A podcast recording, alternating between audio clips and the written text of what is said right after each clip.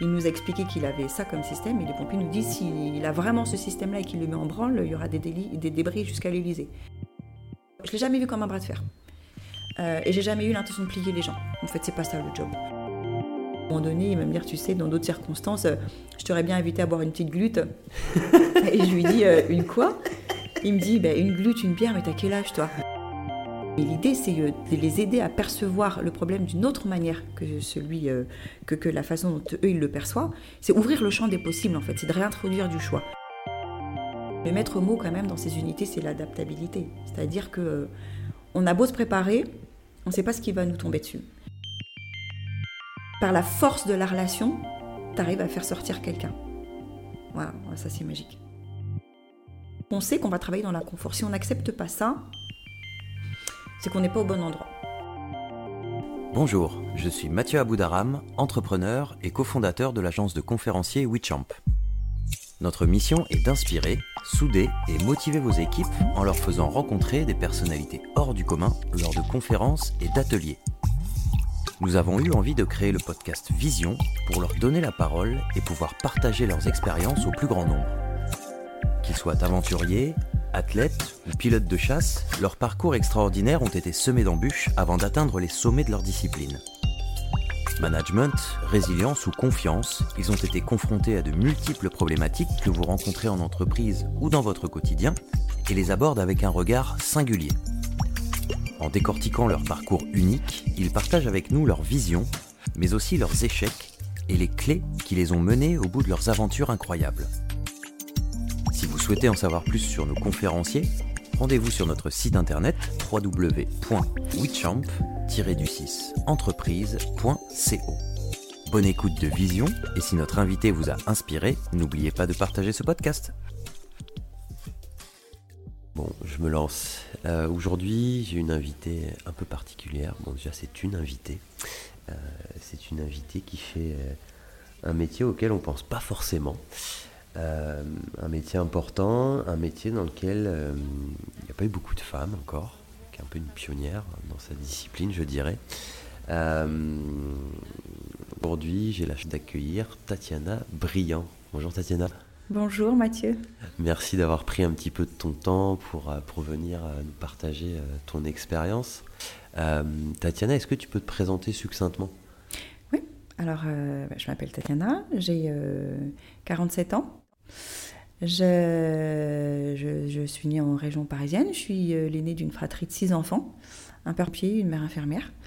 J'ai euh, fait euh, des études de droit, un cursus purement juridique parce que j'avais dans l'intention de devenir avocate.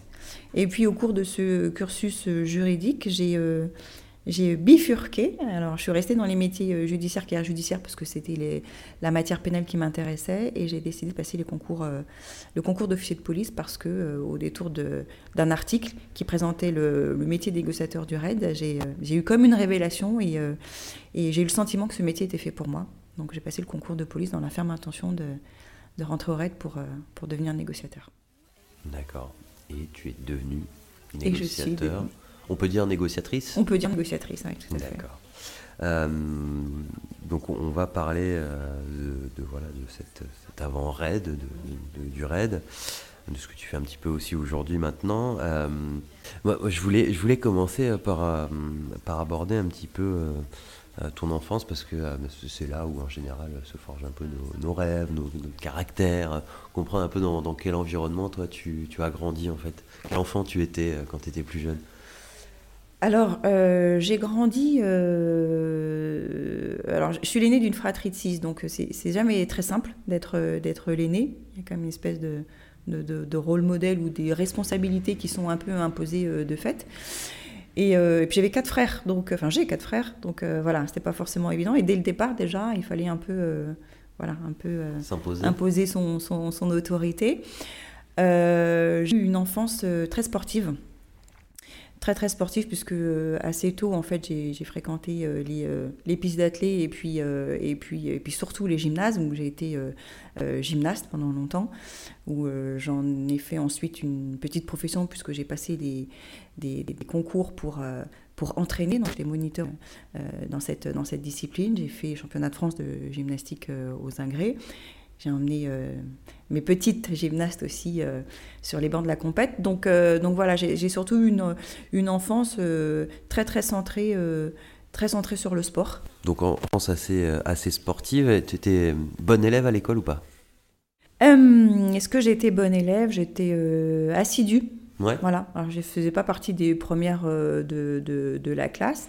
Euh, j'ai toujours travaillé parce que rien n'était euh, inné, euh, rien n'était forcément facile. Donc il a fallu que je travaille pour y arriver. Voilà. Quand certains pouvaient arriver assez facilement sans faire beaucoup d'efforts, non, moi il fallait que je, que je fournisse des efforts. D'accord. Alors à quel moment tu te dis, tiens, je vais faire du droit? Je me dis que je vais faire du droit après la lecture d'un livre qui s'appelait Le pull vert rouge, qui était euh, l'affaire euh, euh, Christian Ranucci, qui, avait été, qui a été condamné à mort. C'est quoi cette affaire C'est l'affaire d'un homme qui est accusé du meurtre d'une petite fille. Euh, et, voilà, donc je, je lis le livre et ensuite je me renseigne un peu sur le, procès, comment ça s'est déroulé, etc. Euh, il, y a eu un, livre qui a été écrit ensuite pour le réhabiliter, mais ça reste une affaire euh, assez, sombre, assez nébuleuse et qui m'a beaucoup impacté moi à 16 ans. Et, là, ça a été une révélation. Je me suis dit que j'allais devenir avocate et que j'allais défendre la veuve et l'orphelin. Voilà, c'était un peu utopique, mais en tout cas, à 16 ans, c'est devenu une évidence. Et, euh, euh, et, le fait est que j'ai fait 50 droits aussi dans l'optique de, passer le concours d'avocat. après, j'ai changé d'avis en cours de droit, mais au cours de mes études, mais en tout cas, ça m'a porté jusqu'à la fac de droit. Alors du, coup, le, droit, parce que tu te dis, je vais faire avocate, et donc au cours de ces études, finalement, donc tu changes un peu ton, ton fusil d'épaule. Comment ça se passe Ouais. Alors je, je, quand je commence mes études de droit, euh, donc je fais, je fais, des études euh, purement classiques, hein, le, le la licence, la maîtrise dans un premier temps, et euh, les deux premières années de droit sont assez généralistes. Puis à partir de la licence, on privilégie un secteur droit, droit privé ou droit public. Donc moi, je choisis le droit privé. Et, et, je m'aperçois en fait, donc je suis très attirée par les matières de droit pénal, procédure pénale, sciences criminelles.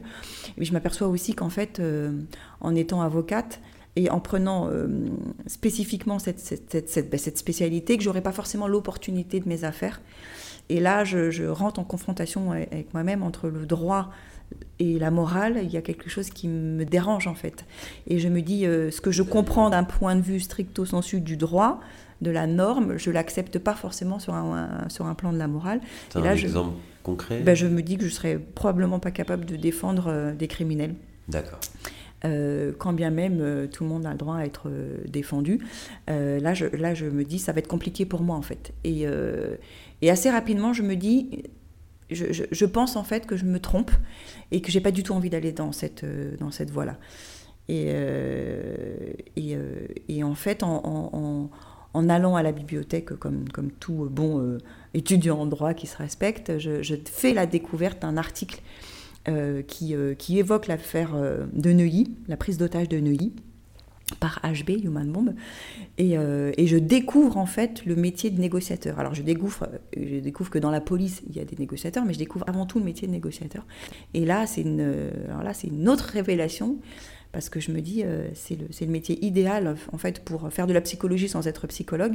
Et, euh, il y a quelque chose qui, m'attire dans, le, métier et, notamment tout ce qui a trait aux facteurs humains ça m'a toujours euh, intéressé et, et, donc là je, me lance à corps perdu en fait dans la, filière et je me dis je vais faire sciences, sciences judiciaires car sciences criminelles carrière judiciaire pardon et je vais passer le concours d'officier voilà, donc... Euh, donc, donc, là, tu es, en, quelle année? Tu es en bac plus 2, bac plus 3 Non, là, je suis déjà en maîtrise, en fait, quand, euh, quand ça, ça arrive.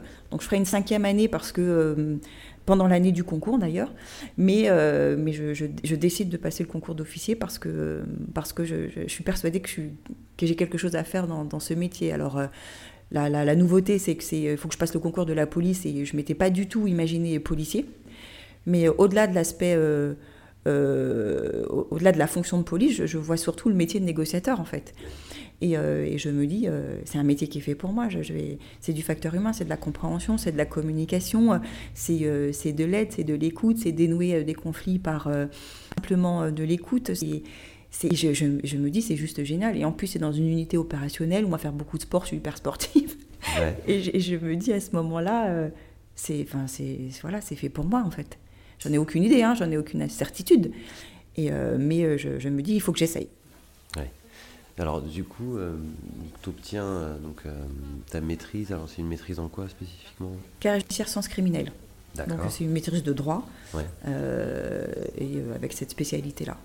Et ensuite, donc, tu entres dans la police. Alors est-ce qu'il y a il y a un concours euh, spécifique ou alors en fait il faut simplement que tu passes le concours euh, de policier et euh, ensuite en fonction de ton classement on t'affecte dans telle ou telle section. Comment ça se passe alors en fait moi j'ai il y a plusieurs concours hein, dans la police il y a les concours de, de, gardien de la paix il y a les concours d'officier puis les concours pour être commissaire de police. Donc moi j'ai pris le concours d'officier euh, donc, euh, je passe le concours, je l'ai. Il y a, euh, ça, ressemble à quoi ce concours globalement Alors, globalement, c'est essentiellement.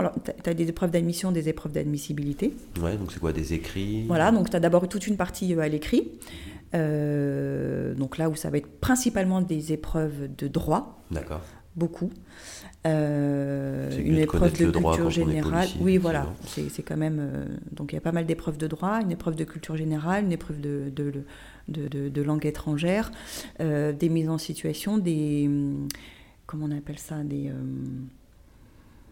bah, des cas pratiques.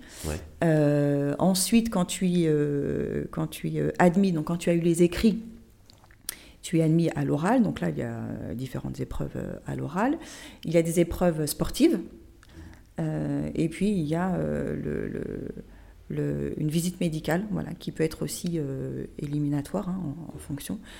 Et euh, une fois que tu as satisfait à, tout, euh, à, toutes, ces, à, toutes ces épreuves, tu as le grand jury, voilà, qui va vraiment finaliser et entériner la fin du concours.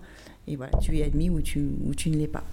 Donc une fois qu'on a fait passer toutes ces épreuves et qu'on est admis, on a donc l'école des officiers, elle est sur Canécluse, dans le, dans le 77 et elle dure 18 mois. Donc pendant 18 mois, c'est une scolarité qui va être, euh, qui va osciller entre euh, de la théorie et de la pratique euh, avec des stages sur, sur le terrain et dans différents services de, la police. D'accord.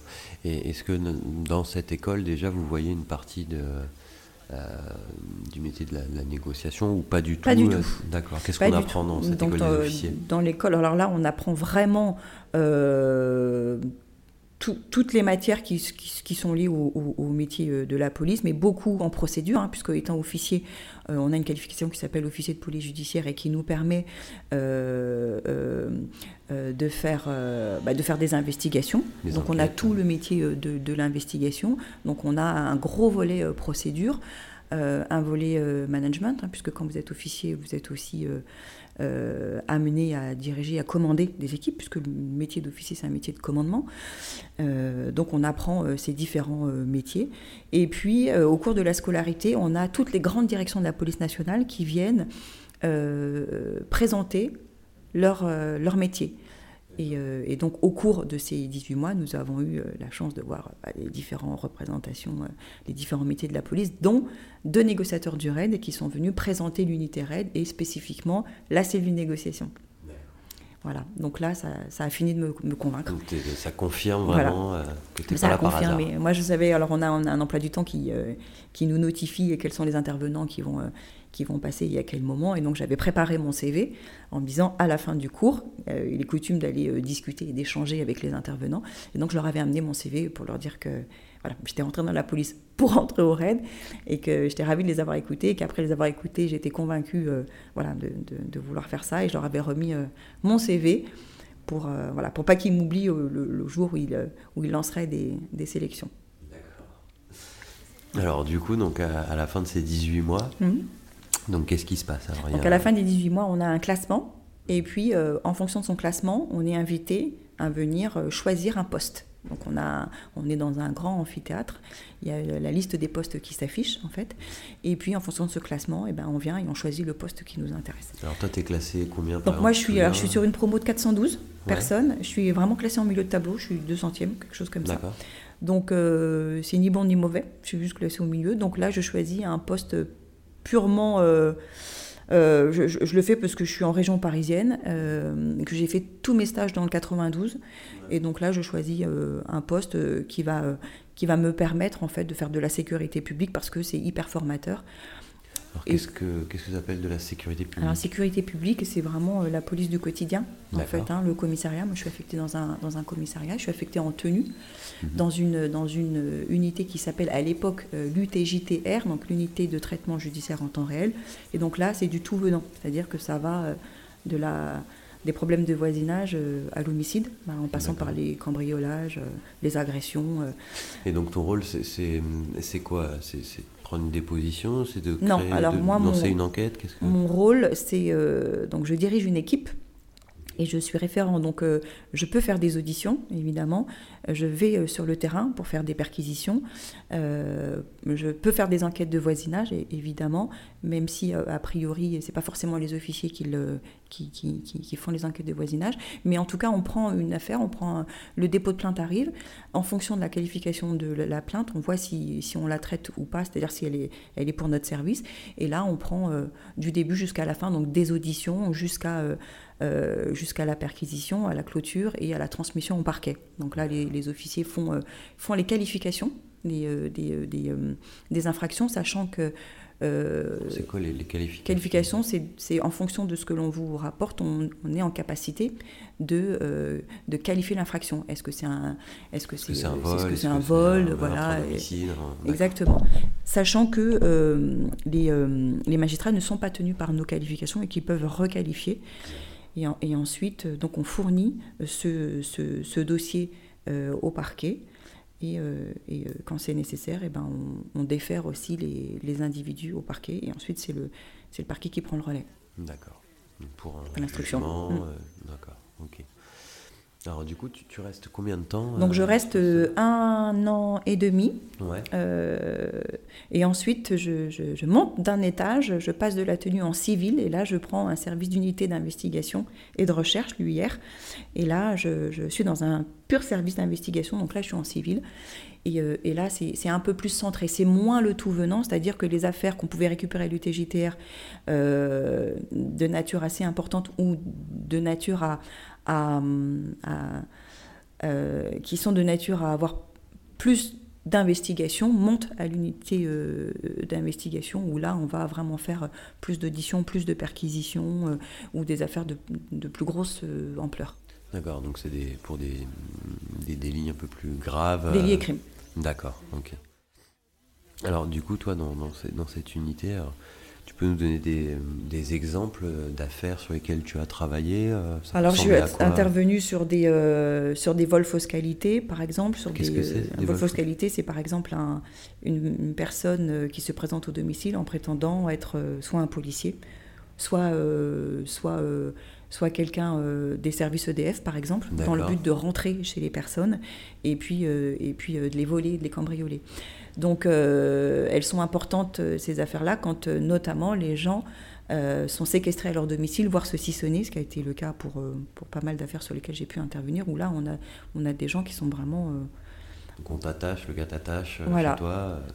Donc on a, je suis intervenue sur des, sur des affaires comme ça, des affaires de cambriolage, des affaires d'homicide aussi, des affaires de stupéfiants. Donc voilà, ça, c'est le, ça, ce sont des affaires qui peuvent être traitées par l'UIR, par exemple. D'accord. Et alors là, on n'est pas encore dans tout ce qui est négociation. Euh. Non, alors on n'est pas. Sachant que dans un commissariat, tu fais quasiment tout le temps de la négo, puisque euh, euh, quand, tu, quand tu as des affaires notamment qui, qui opposent des gens, hein, des différents, des simples différents de voisinage par exemple, ou familiaux, bien souvent on fait ce qu'on appelle une confrontation.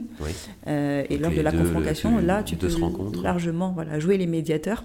D'accord. Euh, pour pas que ça parte en pugilat, mais aussi quand tu te présentes au domicile de quelqu'un parce qu'il y a par exemple un, un, tapage, euh, ou, euh, ou, lorsque tu te présentes au domicile parce qu'il y a eu des violences, là tu te retrouves très souvent en position de négociation, parce qu'il faut calmer le jeu, il faut temporiser. C'est-à-dire, par exemple, une situation de violence eh bien, on a, on a une victime, par exemple, qui appelle parce qu'elle est, euh, elle est battue par son mari. Donc, on se présente au domicile, on a l'obligation de vérifier. Et puis, euh, et puis là, on essaye de, de, voir ce qui se passe. Quand on arrive, la plupart du temps, euh, ça a pu cesser. cet état-là. Donc l'idée, c'est d'aller chercher l'information à l'intérieur de la, de, l'appartement, mais d'inviter les gens à sortir parce que euh, quand on n'est pas en, flagrance, on n'est pas forcément habilité à rentrer. Quand les, faits se sont euh, arrêtés, voire même parfois c'est elle qui vous l'apporte, euh, on est là pour vérifier parce qu'on fait suite à un appel. Et donc là, on essaye de, de, voilà, on rentre en communication avec les gens pour pouvoir essayer d'en savoir un peu plus. Donc euh, bah, bah, bien souvent, on, arrive, on essaye euh, de séparer des gens, de, calmer le jeu, de, de, faire en sorte que les gens retrouvent un peu plus de, sérénité et puis les inviter à nous suivre pour qu'on prenne euh, soit un dépôt de plainte, soit qu'on voit si, si, on poursuit, si elle décide de déposer plainte. C'est des gens qu'on peut largement interpeller et placer en garde à vue. D'accord. Donc du coup, là, dans cette unité, tu as resté combien de temps? Là, je suis restée un an et demi également. D'accord. Et, euh, qu'est-ce qui se passe après Enfin un appel à candidature Voilà, en fait, il y a un télégramme qui tombe dans, dans, tous les services. Un télégramme Un télégramme, en fait, c'est comme un appel d'offres. En fait, euh, quand, un, quand un, une unité ou un service euh, ouvre un poste, en fait, il fait une espèce d'appel à candidature, hein, qui ça s'appelle un télégramme dans, chez nous. Et donc, il fait un télégramme, et là, tous les services de police reçoivent ce télégramme pour que le maximum de personnes qui, sont, qui remplissent les conditions puissent se, postuler. Donc je, ne reçois pas ce télégramme. Non, je, mon service ne l'a pas, ce qui est quand même assez exceptionnel. Euh, mais c'est un collègue de, mon, de, mon, de ma promo qui lui reçoit le télégramme parce qu'il compte aussi euh, passer le, le, les sélections du RAID. Et il me dit, t'as vu, euh, le télégramme pour un négociateur du RAID est tombé, est-ce que tu l'as reçu? Je dis non, je n'ai pas du tout reçu. Et c'est lui qui me l'envoie. C'est lui qui me l'envoie et, je postule. Et, euh, euh, et, on va postuler en fait en même temps. Et alors du coup, le, le, RAID, donc quand on postule, comment ça se passe? Mais là, on a, alors il y a des conditions administratives déjà pour, pour postuler, c'est-à-dire qu'il y, y, a tout un il y, a, tout un descriptif du poste et des conditions dans lesquelles on peut prétendre à. Il faut être officier peut-être déjà. Voilà, donc il faut être officier. En tout cas, là, il recherche un officier. Donc voilà, donc ce télégramme ne s'adressait qu'à des officiers, qu'il fallait avoir 50 services actifs. Euh, euh, donc, donc, voilà. Et euh, donc moi, quand je postule, je n'ai pas 50 services actifs. Donc, je, je, donc il faut euh, il faut remplir un dossier administratif dans lequel il faut euh, faire une, note de, une, lettre de motivation. Pardon. Il faut euh, communiquer toutes ces notations et puis un certain nombre de documents, et tout envoyer au, service qui va se charger de faire la première sélection. D'accord, donc même si tu n'as pas 5 ans d'expérience, tu tentes le coup quand même Je tente le coup et j'envoie j'envoie mon, mon, dossier à la DRCPN, donc, qui s'occupe de, bah, de regrouper toutes les, toutes les candidatures je reçois un courrier de la, de la DRCPN qui me, qui me rappelle que je ne remplis pas les conditions administratives et que je ne peux pas, par conséquent, postuler. Donc euh, là, je suis énormément euh, déçue, évidemment, parce que j'attends ça depuis toujours. Moi, je suis entrée dans la police euh, pour, ça, pour ça. Donc, ce que, je fais, eh ben, je, je, fais une lettre de motivation et j'envoie le double de mon dossier directement au chef du RAID. tu court-circuites la. Je court-circuite et euh, de toute façon, j'ai rien à perdre. Donc, euh, j'envoie la lettre. Et là, j'explique dans ma lettre euh, que, je, que, je, suis rentrée dans la police pour faire ça. Que, que, que s'ils ne me prennent pas, c'est. Ben voilà, ça, ça, va être très compliqué en fait. Hein. je passe à côté peut-être de la chance de ma vie de faire ce métier-là. Tu avais combien d'années d'expérience Trois. D'accord. J'avais trois ans. et donc là, donc là, je pense que ça, ça a dû les, les, amuser parce que je reçois un, un appel du RAID, pas du chef du RAID, mais d'un, d'un, des chefs de section euh, du RAID, euh, Fanfan, pour pas le nommer, et qui me dit écoutez, on, a bien aimé votre lettre, ça, nous a bien plu, donc euh, venez passer les tests. Super. Ouais. Et là, je me quoi, avec un peu d'audace et de culot. exactement. Donc, j'avais rien à perdre. Donc, j'ai tenté. Et le fait est que ça a fonctionné. Et donc là, je, je me présente au test du RAID. Ouais. Et alors, ça, ça, ressemble à quoi? Parce que le test, euh, par exemple, de, la, police pour devenir officier, je pense que voilà, il y a un certain niveau physique, mais là, est-ce que on est vraiment une barre au-dessus en termes de, connaissances, euh, euh, par exemple, je sais pas, en culture G ou en procédure, etc., ou en termes de sport, est-ce qu'il y a encore un échelon au-dessus? Comment ça se... Alors moi, quand je, me présente, alors je, j'ai aucune idée de le raid, mais je le connais que de. Vous, vous, pouvez passer une carrière entière dans la police sans jamais voir le raid. Donc, euh, moi, je, je, connais le RAID que par sa notoriété. donc je commence à me renseigner quand même sur, euh, sur, sur les, que les que tests. tests Voilà, j'ai très peu de très très peu d'informations et on me dit vous aurez des tests de sélection. On peut pas vous dire ce que c'est parce que voilà. Faut pas que voilà, vous puissiez mais- trop vous préparer. Exactement, mais mais mais voilà, vous entrez dans une unité opérationnelle, hein, ce qui sous-entend que euh, on va attendre de vous euh, une certaine rigueur et une certaine exigence, quoi. hein. donc euh, donc je, je m'entraîne à fond au sport. Mais je suis Ouais. déjà sportive, donc c'est pas un vrai sujet en fait. Je sais pas trop à quoi m'attendre, mais je voilà, je, je me prépare, je fais pas mal de coupeurs. euh, euh, comme, comme, je reprends à peu près les, les- les- les tests de sélection qu'on a vus pour entrer dans la police. Et je, et je cours. Et en fait, euh, quand, euh, quand j'arrive au, au, au raid, donc effectivement, il y a des épreuves sportives. Alors, le- les tests sont bien faits puisque euh, les épreuves sportives sont euh, aussi faites en fonction de la spécialité pour laquelle vous postulez. On ne va pas demander la même chose à, à un opérateur, voilà, qu'un qu'un négociateur. négociateur, Il faut, quand même assez être, faut être logique. Euh, donc, euh, donc les tests sont assez bien faits de ce côté-là parce qu'ils sont vraiment centrés sur le, sur le métier. D'accord. Donc, euh, Donc c'est des tests euh, peut-être de, de il y a mise quand en même des, situation. voilà, il y a quand même des, des- des minima. Ouais. Donc euh, il va y avoir un- un- le tour de base hein, qui fait à peu près 8 km qu'il faut faire en moins de 40 minutes, sinon c'est éliminatoire. Il y a des tests de résistance au stress qui vont être essentiellement faits par les psys et sur papier. Sur papier. Sur papier, De résistance au stress. Exactement, Ah, parce qu'en fait c'est une quantité d'exercices euh, Ah, euh, énorme en très peu de temps. Exactement, voilà. Et en fait, c'est on joue contre la montre, avec des tests d'observation, etc. Ça va très très vite. Euh, on a des tests de, de cran, on a des tests, moi je, je me rappelle que cran, je vais déambuler aussi dans des espèces de souterrains. Ouais. donc au, au départ d'un- circuit, en fait, on me bande les yeux, on m'occulte donc la vue, on me met un casque, du coup, j'entends pas grand-chose. Euh, on me bouche le nez, donc je peux respirer que par la bouche. Donc déjà, c'est hyper désagréable comme sensation, parce que voilà, on, on- on régule un peu moins, en fait, euh, on Ouais. contrôle un peu moins sa, sa respiration, donc on a le cœur qui s'accélère un, un peu plus que la moyenne. Là, on te donne plein d'informations dès le départ que tu es censé conserver et restituer à la fin du parcours. Et là, on te, on te, on te fait déambuler dans, dans ce que moi je perçois être un espèce de tunnel hyper froid. Euh, je vois rien, j'ai juste une ligne de vie que je dois tenir. Euh, et à laquelle je dois m'accrocher pour, euh, pour aller jusqu'au bout du, du parcours. J'entends des chiens, j'entends donc euh, on, on- on me lance un chien muselé, mais je, je sens l'impact en fait du chien sur moi. Euh, j'entends des coups de feu, donc il y a des coups de feu qui sont, qui sont tirés. Je ne sais pas si c'est dans ma direction, mais c'est très proche de moi. Et j'entends des gens qui hurlent autour de moi et on me demande de continuer d'avancer, d'avancer. Donc voilà, on a des tests comme ça. Puis à la sortie du parcours, voilà, on, te, tu, vois la lumière et là on te dit on t'a donné des informations au départ, tu dois nous donner ce que c'est.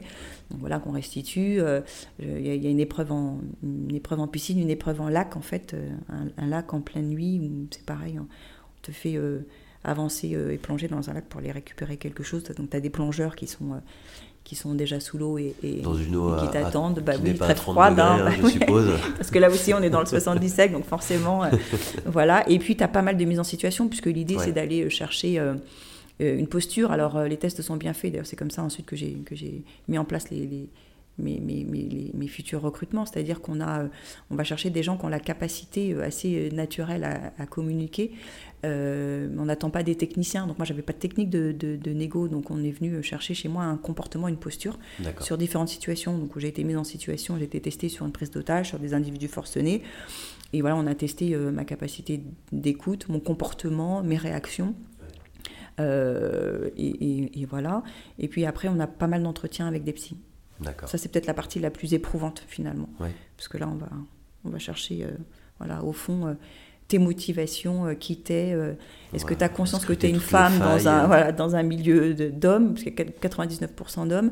Euh, donc voilà. Et comment tu vas tirer ton épingle du jeu, comment tu vas te comporter. Ouais, Bon. Juste pour revenir, tu parlais de test de cran. C'est- C'est c'est quoi un test de cran? C'est euh, quand, quand il fait nuit, quand tu rentres dans un lac et tu sais pas ce qu'il y a au fond du lac, et en plus tu as un casque de moto sur la tête, tu sais pas trop comment tu vas te comporter. D'accord. Donc euh, voilà, tu es testé un peu comme ça. ok, alors c'était du cran. Euh, et ju- ju- justement, euh, donc tu, tu le disais très bien, le, le psychologue te dit voilà, tu, tu rentres dans une unité où il y a très peu de femmes. Euh, à ce moment-là, tu es la seule femme à passer le, le test Non, on est sept à passer le test. Cette femme Ouais, on est sept femmes. Et est-ce que déjà à ce moment-là, il y a, il y a des femmes euh, qui sont négociatrices Oui, il y en a une. Il y a Ouais. la première en fait. Nathalie, qui, euh, qui passe le, le- le- le concours en fait de commissaire de police au moment où moi je. D'ailleurs, il, il recrute. Il y, a, il y a deux départs. sur cette année-là. Laurent qui s'en va et Nathalie, et en fait, ils, ils, font des tests de sélection pour, pour compenser l'heure de départ. D'accord, ok que le gars t'avertit voilà, que c'est un milieu euh, masculin, entre guillemets bah, Ils font même plus que ça, c'est-à-dire que quand j'arrive, ils, me disent que euh, ils pensent qu'ils prendront pas de femmes sur ce poste-là. Ce qui est quand même assez extraordinaire, en fait.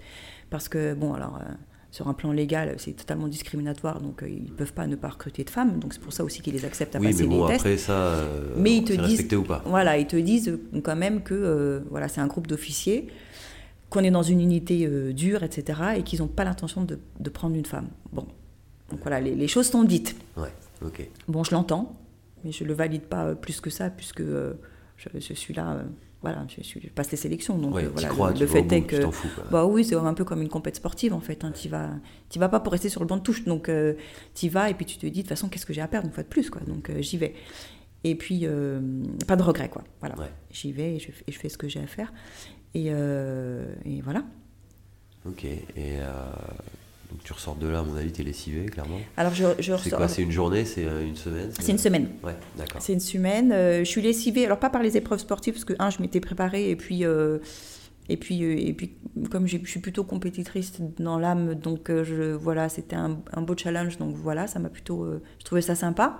ce qui est éprouvant, c'est les entretiens avec le jury, parce que ça, c'est hyper impressionnant je crois qu'ils sont 6 ou 7 euh, avec les, trois chefs du raid. Euh, les questions s'enchaînent. Les questions s'enchaînent, c'est que des opérationnels, c'est que des hommes, c'est que des hommes qui, qui, te testent, qui savent que tu es une femme euh, et que c'est compliqué dans ce milieu-là, donc ils vont vraiment aller te titiller pour savoir à qui ils ont affaire. mais je, mais c'est pas forcément plus éprouvant que les tests psy. et voilà, où on te demande est-ce que tu prends conscience de où tu mets les pieds? Voilà, en tant que femme. Donc je suis assez surprise en fait qu'on insiste sur, ce sujet parce qu'au départ c'est pas un sujet pour moi en fait.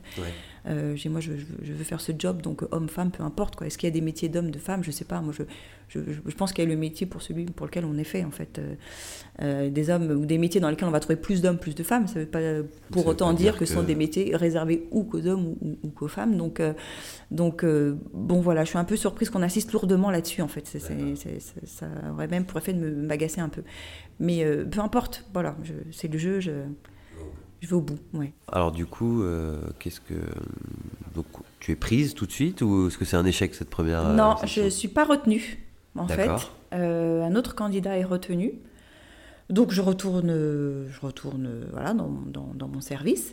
Et puis, puis je, tire un trait en fait, mais c'est. Ah ouais, ouais enfin, je tire un trait, c'est fini. C'est compliqué quoi. Je, je me dis, bon, ça n'a pas fonctionné là. Je ne sais pas forcément pourquoi.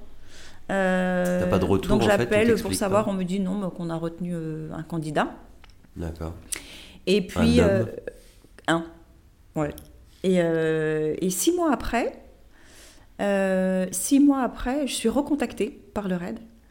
Et là, on me dit écoute, venez, passer un, venez passer un test supplémentaire.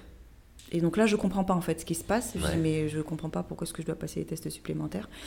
Et, euh, et, donc en fait, on me demande de refaire un test psy. Donc je passe devant un autre psy. La première fois, j'avais une psy. Là, je passe devant un psy qui, euh, avec lequel je reste un peu plus d'une heure et demie. Enfin, vous voyez, quasiment une heure et demie. Et, euh, et, je, ne comprends pas pourquoi en fait. J'ai été rappelée. Personne ne me dit rien à ce moment-là. Et on me dit bon, on on, vous tient au courant, en gros.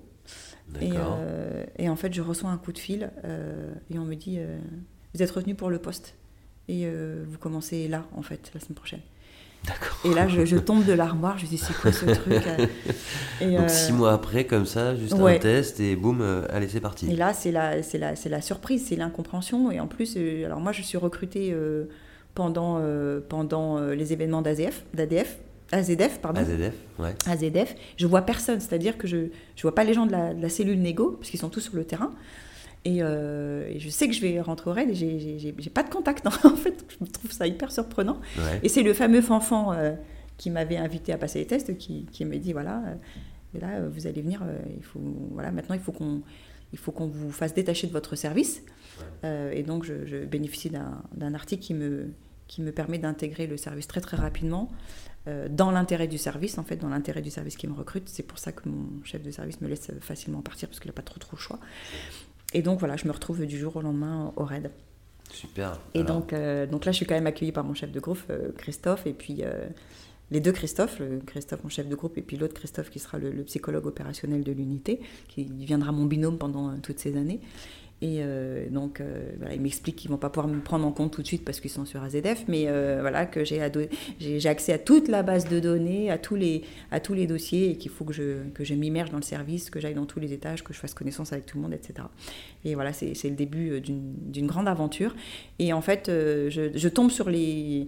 Sur, en consultant les archives, les données, je, je tombe sur mon dossier, en fait. Ah ah Mon dossier administratif. Et en fait, je, je m'aperçois, alors je, vois, je vois je vois les, je vois les sélections, je vois les notes, je vois les appréciations, etc. Et je vois de très très belles appréciations sur, euh, un, sujet. Ouais. Et en fait, je m'aperçois que j'étais voilà, j'étais la première, euh, j'étais la première candidate, mais c'est voilà, on avait fait le choix de, de prendre un, un, autre candidat. Et ce candidat-là, en fait, euh, fait le choix de ne pas rester au bout de six mois. D'accord. Et pour, pour, mon plus grand plaisir, puisqu'on me rappelle du coup. Petite dédicace. Hein, oui, oui, oui, voilà. Et du coup, euh, bon voilà, ça c'est assez extraordinaire parce que, parce que je vais y faire la, carrière qui a été la mienne pendant 13 ans. Mm. Alors du, du coup, euh, qu'est-ce que tu apprends Alors euh, sans vouloir révéler des secrets bien sûr, mais, mais globalement, donc pour être négociateur dans le monde civil, je dirais, bon bah tu as, des masters, tu as des diplômes, des formations, il y a plein de choses. Euh, ça se passe comment globalement en, revanche au RAID? Alors quand on est quand on est au RAID, on a alors moi j'ai intégré le RAID en 2004. Donc à l'époque la formation n'était pas euh, franco-française, c'est-à-dire qu'on n'était pas du tout euh, nos propres formateurs. Et, donc on avait des pôles de formation, il y en avait un au FBI, un à Scotland Yard et puis en Afrique du Sud. D'accord, donc ils vous envoyaient à l'étranger pour voilà. apprendre. En tout cas pour une, une, partie des modules, en tout cas pour avoir la certification. donc moi j'ai eu la chance de partir en Afrique du Sud et en Angleterre. Euh, et, ensuite, j'ai tout le vernis, tout, tout m'a été apporté par, euh, par le psychologue de l'unité, puisque j'ai été formée en psychologie, psychiatrie criminelle. Euh, parce qu'un tiers de nos interventions concernent des gens qui potentiellement ont une maladie mentale. Et, un tiers, tu disais? Un tiers, ouais. C'est pas tant que ça, hein, finalement. Mhm. Mais un tiers, bon, ben, un sur trois, c'est quand même pas mal déjà mais c'est pas systématique, voilà, parce que les gens pensent que dès qu'on est face à un individu retranché, un forcené, il est forcément malade, ce qui est loin d'être le cas. Mais, euh, mais voilà, donc c'était important d'apprendre justement de, de, ces, de ces personnes difficiles, ou en tout cas très très complexes, euh, sur un plan psy, non pas euh, parce qu'on allait faire de la thérapie avec eux, parce que ce ne sont pas nos patients, ce sont des gens qui sont en situation euh, criminels et qui justifie la présence de la police, mais parce que ça peut être intéressant de savoir à qui on a affaire pour savoir ce qu'il convient de ne pas faire dans ces situations-là.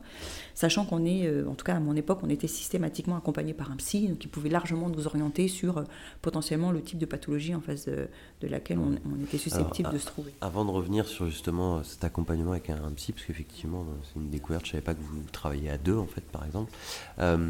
Juste cette, formation à l'international, ça sert à quoi C'est un stage pour aller faire coucou euh, Non, alors restes une journée ou Alors ça, c'est un stage de trois semaines et pendant lequel tu, euh, tu, euh, tu apprends tous les, tous les modules de négociation en fait. C'est-à-dire que tu pars des fondamentaux jusqu'à la réalisation d'une d'une négociation complexe où là tu vas voir les techniques, la posture, tout l'aspect de la, de la communication. mais essentiellement les techniques et de la mise en pratique et ensuite tu es validé tu, es validé par des examens. D'accord. Et donc, euh, est-ce que en fonction des, des, services dans lesquels tu vas, par exemple en Afrique du Sud, c'est l'équivalent du RAID sud-africain dans lequel tu alors vas C'était la, Task Force. Ouais. Euh, alors c'était un peu plus compliqué eux parce que en fait moi j'ai travaillé euh, avec l'unité d'intervention et l'unité des négociateurs parce que contrairement à la France eux notamment dans quasiment tous les pays anglo-saxons. Ils sont, euh, sont, pas des unités voilà qui sont, qui, elles travaillent ensemble de fait, mais elles sont, elles sont plus en concurrence qu'en collaboration. D'accord. Donc euh, voilà, moi j'ai surtout travaillé avec les, avec les négociateurs. Mais d'ailleurs pour la petite histoire, j'ai été rappelée après. Euh, euh, par ces mêmes négociateurs pour euh, présenter le modèle français, parce qu'on sentait bien qu'ils avaient besoin ou envie en tout cas d'une intégration dans leurs unités un peu à la française, parce qu'ils se rendaient compte que ouais, ouais, bah, ça, ça, peut nuire aux interventions, très, très, clairement. Euh, c'est ce qui fait la force du raid d'ailleurs. on va y revenir. Et qu'est-ce que qu'est-ce que tu apprends par exemple au FBI Parce que alors, euh, j'ai cité ça, tu vas rigoler, mais il y, a une série justement sur euh, un, jeune policier, je crois dans les années 80-70, qui justement participe à la à la création, je dirais, d'un inventaire psychologique des, détraqués et qui va interviewer un petit peu tous ces personnages dans des prisons et qui commence en fait à créer un service de, euh, criminolo non de comment s'appelle de tueur en série de bon j'ai plus le nom.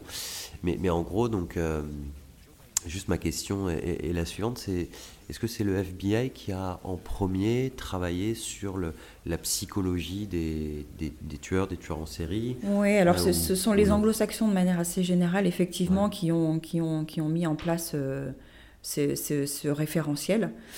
Euh, que l'on est venu emprunter et, sur lequel on est venu se former. Euh, alors ce qu'il faut savoir, c'est qu'il y a quand même une base commune à toutes ces négociations.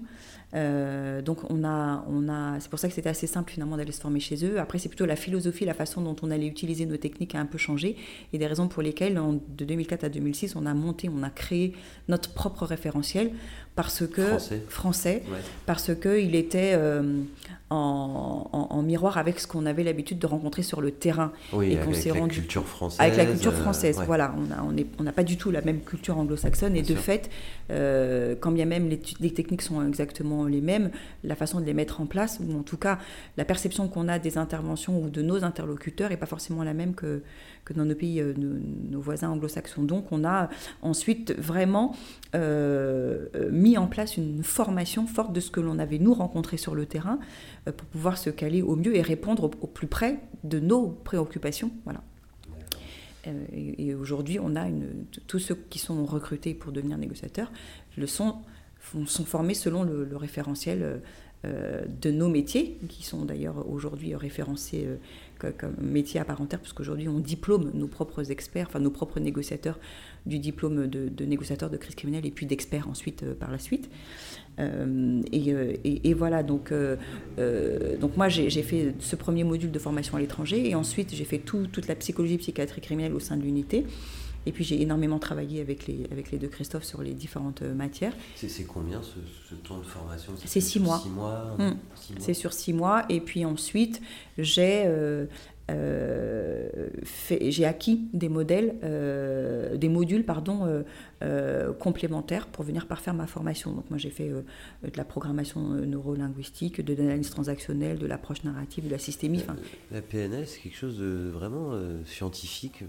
personnellement j'ai pas une bonne image de la PNL. Alors peut-être parce que j'ai lu un bouquin qui s'appelait La PNL pour les nuls. Ah, et ça m'a semblé euh, à la limite de l'ésotérisme un peu. Alors tout dépend de ce que l'on va utiliser euh, dans, dans la PNL. Euh, tu vois, typiquement, on est... sur, sur, beaucoup en fait des, des états du moi, comme l'analyse transactionnelle, de la, de la perception, de la, de, de l'image, de la synchronisation. Euh, alors c'est vrai qu'on va travailler beaucoup par, euh, par représentation, par, par image, qui va très bien marcher avec certains, pas du tout avec d'autres. Euh, mais non, ce sont des outils qui fonctionnent plutôt bien. D'accord. Ouais. Après, on utilise, un ouvrage on n'utilise pas... tout. on utilise vraiment les outils ou les techniques qui ne sont le plus pertinente et avec lesquelles aussi on est le plus euh, à l'aise. Ouais, donc on vous fournit une boîte à outils, après c'est à vous de... Exactement. D'accord, donc le module sur la PNL, tu disais l'analyse voilà, transactionnelle. l'analyse transactionnelle, les états du mois, notre positionnement. Euh, les, euh, on travaille beaucoup, en tout cas dans nos interventions, sur le, ce qui se passe ici et maintenant, contrairement à d'autres négociations où nous c'est du one-shot, c'est-à-dire que les individus avec lesquels on va rentrer en contact, on a peu de chances de les retrouver le lendemain, où on ne peut pas faire un stop en se disant on remet cette discussion à demain, c'est pas possible. Donc, euh, donc on, va, on, a cette boîte à outils qui nous permet de travailler sur le ici et maintenant. Qu'est-ce qui fait qu'un individu fait ce qu'il est en train de faire au moment où il le fait Et puis, comment moi, je peux l'aider à sortir de cette situation euh, en mettant euh, en place une, solution négociée et pacifique. C'est le job du, négociateur. Donc, donc là, bah, toutes ces, plus on a d'outils et plus on est susceptible, en tout cas, de trouver euh, l'outil ou la technique qui va être pertinente euh, euh, pour l'instant. D'accord. Alors du coup, tu, fais cette formation. Alors entre autres, hein, parce qu'il y, y a, ces formations-là, et puis aussi on a ce qui nous a beaucoup aidé, enfin moi ce que j'ai beaucoup aimé, c'est les présentations de patients, présentation de patients. notamment à l'I3P, où là, tu as la chance de pouvoir assister à des auditions faites par des médecins auprès de patients qui ont une certaine pathologie. Ça nous permet de voir le comportement de ces gens quand de, de, ces, certaines pathologies qu'on est susceptible nous de retrouver sur le terrain. Donc, par exemple, un schizophrène, tu vas avoir la possibilité de voir une vidéo d'un médecin qui parle avec un schizophrène bah, Plus que ça, moi j'ai eu la chance de pouvoir le faire en direct, en fait, d'assister euh, au même titre que d'autres médecins ou d'autres psychologues euh, à l'entretien d'un médecin avec son patient. Donc on est dans une salle, ça suppose euh, l'accord du patient, hein, parce qu'on lui demande toujours s'il il accepte que cet entretien soit fait devant un certain public de gens dont c'est le métier, qui sont là pour apprendre, parce que ce sont des, euh, des, des, stagiaires en médecine, en psychologie, etc. Euh, donc nous, notre positionnement, il est, il est, très, très, très, très, très atypique. Hein. Euh, mais on, le fait parce que, voilà, dans le cadre de nos, de nos interventions, ça peut être important aussi qu'on soit sensibilisé à, l'approche. Ouais. Alors, c'est quoi les. Tu disais, donc, il y a un tiers des interventions sont des, des, pathologies, des maladies. Qu'est-ce que on a beaucoup de, voit le plus souvent? De schizophrène ou de paranoïaque. D'accord, donc schizophrène, c'est quand les gens ont un dédoublement de personnalité Non, alors, le, alors que ce soit le schizophrène ou la, ou la paranoïa, ce sont vraiment euh, euh, des maladies euh, psychopathologiques très très graves qui viennent vraiment altérer les discernements et pour lesquels il y a très souvent, même très systématiquement, un délire. Alors il est construit chez le parano, il est totalement décousu chez le, chez le schizophrène, mais voilà, c'est des gens qui ont, qui, ont, qui ont une rupture avec le réel. D'accord. Donc ils vivent un peu dans un autre monde, euh, avec des personnages. Bah, en tout cas, ils se sont fait une représentation de leur monde. Voilà, dans lequel ils peuvent voir, sentir, entendre euh, des choses différemment de vous. C'est-à-dire qu'ils peuvent avoir des hallucinations olfactives euh, ou même tactiques, tactiles ou, ou, ou, auditives. D'accord, donc entendre des voix aussi. Oui, ouais, beaucoup. Alors du coup, je, me demandais, euh, je ne sais pas si c'est une légende urbaine, euh, mais est-ce qu'on on, peut euh, reconnaître un schizophrène un peu par le regard ou, rien à voir Alors, il faut savoir qu'un% de la population française est schizophrène. 1% Oui, donc c'est une population qui se... oui, c'est énorme qui se tient bien quand elle est médiquée. En fait, quand elle est sous médication, on n'a pas de problème avec les schizophrènes. On a des problèmes quand ils sont en crise parce que la plupart du temps, ils ont arrêté leur traitement. C'est un peu le choc moral c'est-à-dire que ils, ont, ils sont médiqués, donc ils prennent un traitement, ils prennent un traitement, ils vont bien. Quand ils vont bien, bah, ils pensent qu'ils vont mieux, qu'ils n'ont plus besoin du traitement, ils arrêtent, le, traitement, Et là, euh, quelques, quelques temps après, 24, 48 euh, heures, euh, bah, ça se passe moins bien. Et donc, ils sont en crise et nous, on les récupère potentiellement quand ils sont en crise. Sinon, on n'a pas de souci particulier avec la population schizophrène. Donc, on a, euh, c'est parce qu'ils ont arrêté leur traitement qu'ils sont en crise et c'est parce qu'ils sont en crise qu'on les récupère. Euh, ils ont ce regard très, très, très particulier. D'accord. C'est-à-dire qu'il y, y, a plein de choses qui vont euh, vous dire que vous êtes en face euh, d'un schizophrène en fonction de ce qu'il va dire, de, de, comment il va le dire. Il y, a, un langage verbal hein, qui, va, qui va nous indiquer qu'on est, voilà, qu'on est en face d'un schizophrène. Mais c'est vrai que quand on a l'opportunité de le voir, ce n'est pas souvent le cas, oui, il a un regard qui ne trompe pas. Mm. D'accord. D'ailleurs, je me souviens d'une affaire que j'ai eue il y, a, y a quelques temps. J'avais eu le médecin et elle m'avait dit, vous verrez si vous, si vous le voyez, vous serez impressionné par son regard. Parce que le, médecin connaissait la personne bah, En euh, fait, on a, euh, on, a un schizophrène qui était en crise, qui s'est retranché, et euh, notre médecin a appelé le médecin et, de cette personne et qui nous a effectivement qui nous a donné quelques indications hmm. sur comment il est, sur son traitement, etc., pour qu'on y voit un peu plus clair. Et, et, effectivement, quand, quand, quand on l'a récupéré, j'ai été un peu saisie par ce regard parce que c'est un regard comment C'est quelque chose, bah, ça me met mal à l'aise. C'est un, un, regard très très fixe en fait. Ok, c'est vrai cligne pas des yeux. Non, il est, surtout il est figé sur vous quoi, comme s'il a. D'accord. Voilà, il y avait, comme s'il voyait que vous dans son dans son champ. C'est impressionnant. Ça peut être déroutant effectivement. Ouais. ça peut être déroutant effectivement. Ok, ça marche. Euh, bon, tu dis aussi des, des paranoïaque, parano. Euh, alors là, le, le C'est quoi? Alors l'individu paranoïaque, c'est, euh, c'est, c'est, probablement celui qui va nous demander le plus de jus. Euh, plus d'énergie parce que euh, il est construit pour durer. En fait, c'est euh, la vision du monde des individus paranoïaques, c'est que le monde entier veut leur nuire, mmh. veut les nuire, et donc et que toutes les intentions sont dirigées contre eux. Donc, de manière assez générale, c'est quelqu'un qui va être méfiant. Et parce qu'il est méfiant, il va tout anticiper. Donc, il va il va vous tester. Euh, sauf que le, là, on est toujours sur une pathologie. on n'est pas sur, oui, on est sur une, sur, une, vraie pathologie.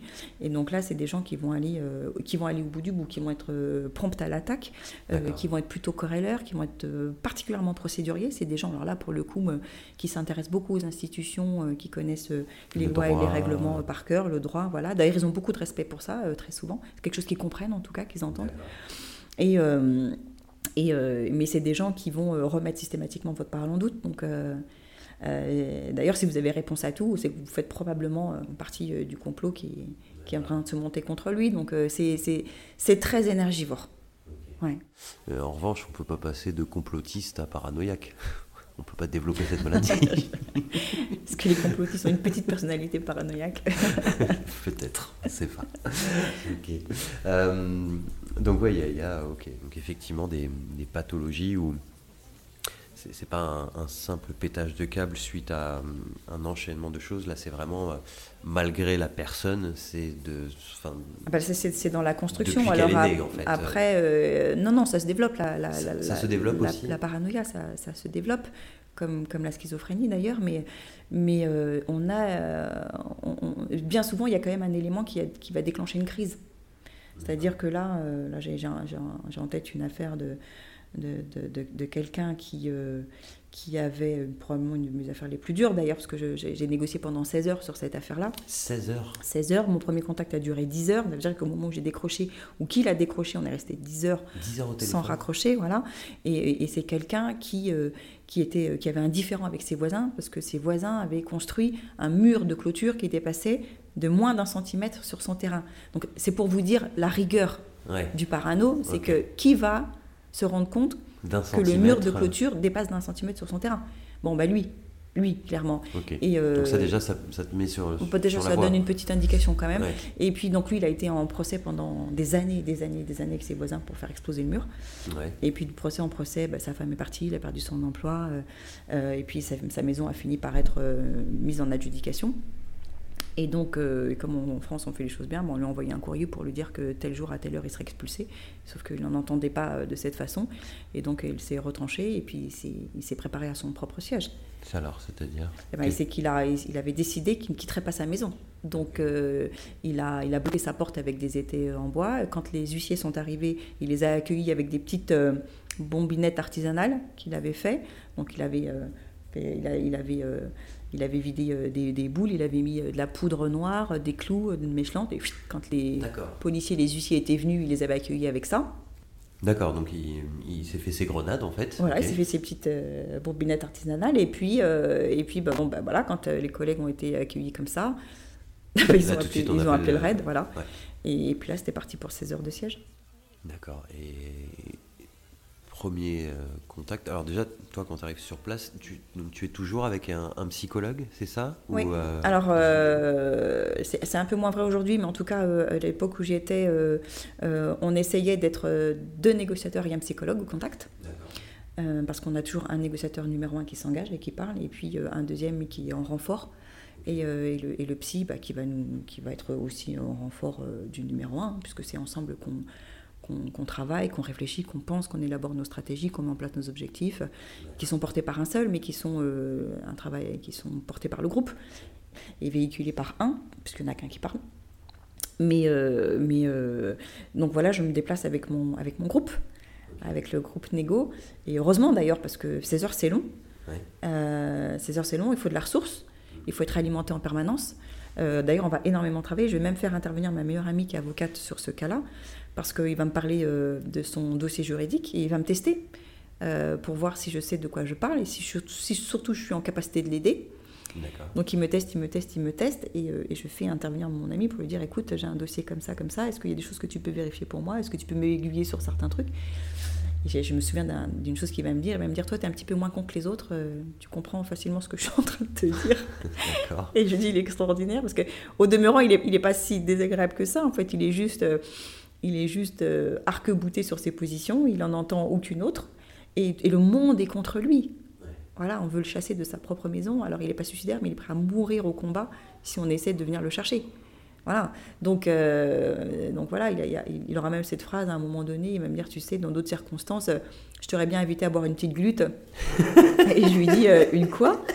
Il me dit, ben, une glute, une bière, mais t'as quel âge toi? Et il me sort ça euh, comme ça. D'accord. Alors, il me dit, bon, bah alors pour toi, un petit chocolat. Donc, vous voyez, ça m'a fait sourire sur le moment, ça me fait encore sourire parce que je me dis, c'est dingue, quoi. C'est euh, oui, donc c'est pas parce que tu es en négociation que c'est que des phases de, de querellage, de, de violence ah bah non, non, verbale. Non, on a vraiment construit un lien pour le coup euh, dans lequel il m'accepte et, euh, et, et, dans lequel on chemine. Donc il, se, il se permet ça et, et c'est assez drôle finalement parce que voilà, c'est ce qui me fait dire. Je, me, dis à un moment donné, c'est pas un mauvais bourg, que c'est juste. Euh, juste qu'il a ce problème. Oui, mais il peut nous emmener loin, ceci étant, hein, parce que. Bah, il a déjà balancé deux bombes artisanales. Euh, oui, donc il faut, faut pas se tromper, faut pas se tromper, il faut, faut pas, voilà, euh, quand bien même on a réussi à mettre un contact en place, que il a l'air de m'accepter, etc. voilà, attention, faut, faut, faut jamais croire qu'on a sympathisé en fait. Oui, c'est ça. Voilà, donc il faut chacun sa place. Ouais. Chacun sa place et, le rapport de confiance, confiance, faut le mettre entre guillemets. Ouais. Et, et 10 heures au téléphone, non-stop? Oui, 10 heures, je ne me rends pas compte, moi. J'ai un, un, de mes collègues, euh, Stéphane, qui m'apporte un, qui m'apporte un café et qui me dit il faut que tu fasses une pause, il faut que tu fasses une pause. Et je lui dis je ne veux pas de ton café. je me rappelle encore. Et il me dit je ne fais pas de pause parce que j'ai parce que j'ai pas le temps de faire de pause. Et d'ailleurs. Et parce que lui pendant ces 10 heures il, il déblatère tout ah bah le temps, oui, il parle lui, tout le temps. Avec lui il est au taquet. Euh, et, euh, et d'ailleurs c'est marrant parce que c'est lui qui propose la pause. D'accord. Et il me dit comme ça, avec un naturel, un aplomb, euh, c'est aussi ce qui le caractérise. Il me dit Dis donc, t'as pas envie d'aller pisser? Il, me dit ça comme ça. Ah, je dis Ah, ben maintenant que vous le dites. il dit bah, Écoute, fais ta pause, va pisser. Tu dis à tes gars d'aller pisser. C'est vrai, entre guillemets, je, je dis ce qu'il dit. Hein. Et puis tu me rappelles. Et c'est ce qu'on va faire. C'est-à-dire qu'on va faire une pause, tout le monde va faire une pause, et on va le rappeler. Donc il y a une pause pipi au bout de 10 heures, je pense que c'est appréciable. Et alors du coup, euh, comment tu avances dans cette négo? Donc pendant 10 heures, tu vas établir un lien, tu vois qu'il t'établit une proximité, tu montres toi une certaine crédibilité auprès de lui en te renseignant sur des points juridiques. C'est ça qu'il m'accepte. Euh, voilà. Alors après, dans, les six dernières heures, bah, qu'est-ce qui se passe Sauf que quand il fait ça, il est malin le parano. Mmh. Euh, donc il vous emmène loin, très très loin, là où il veut en fait.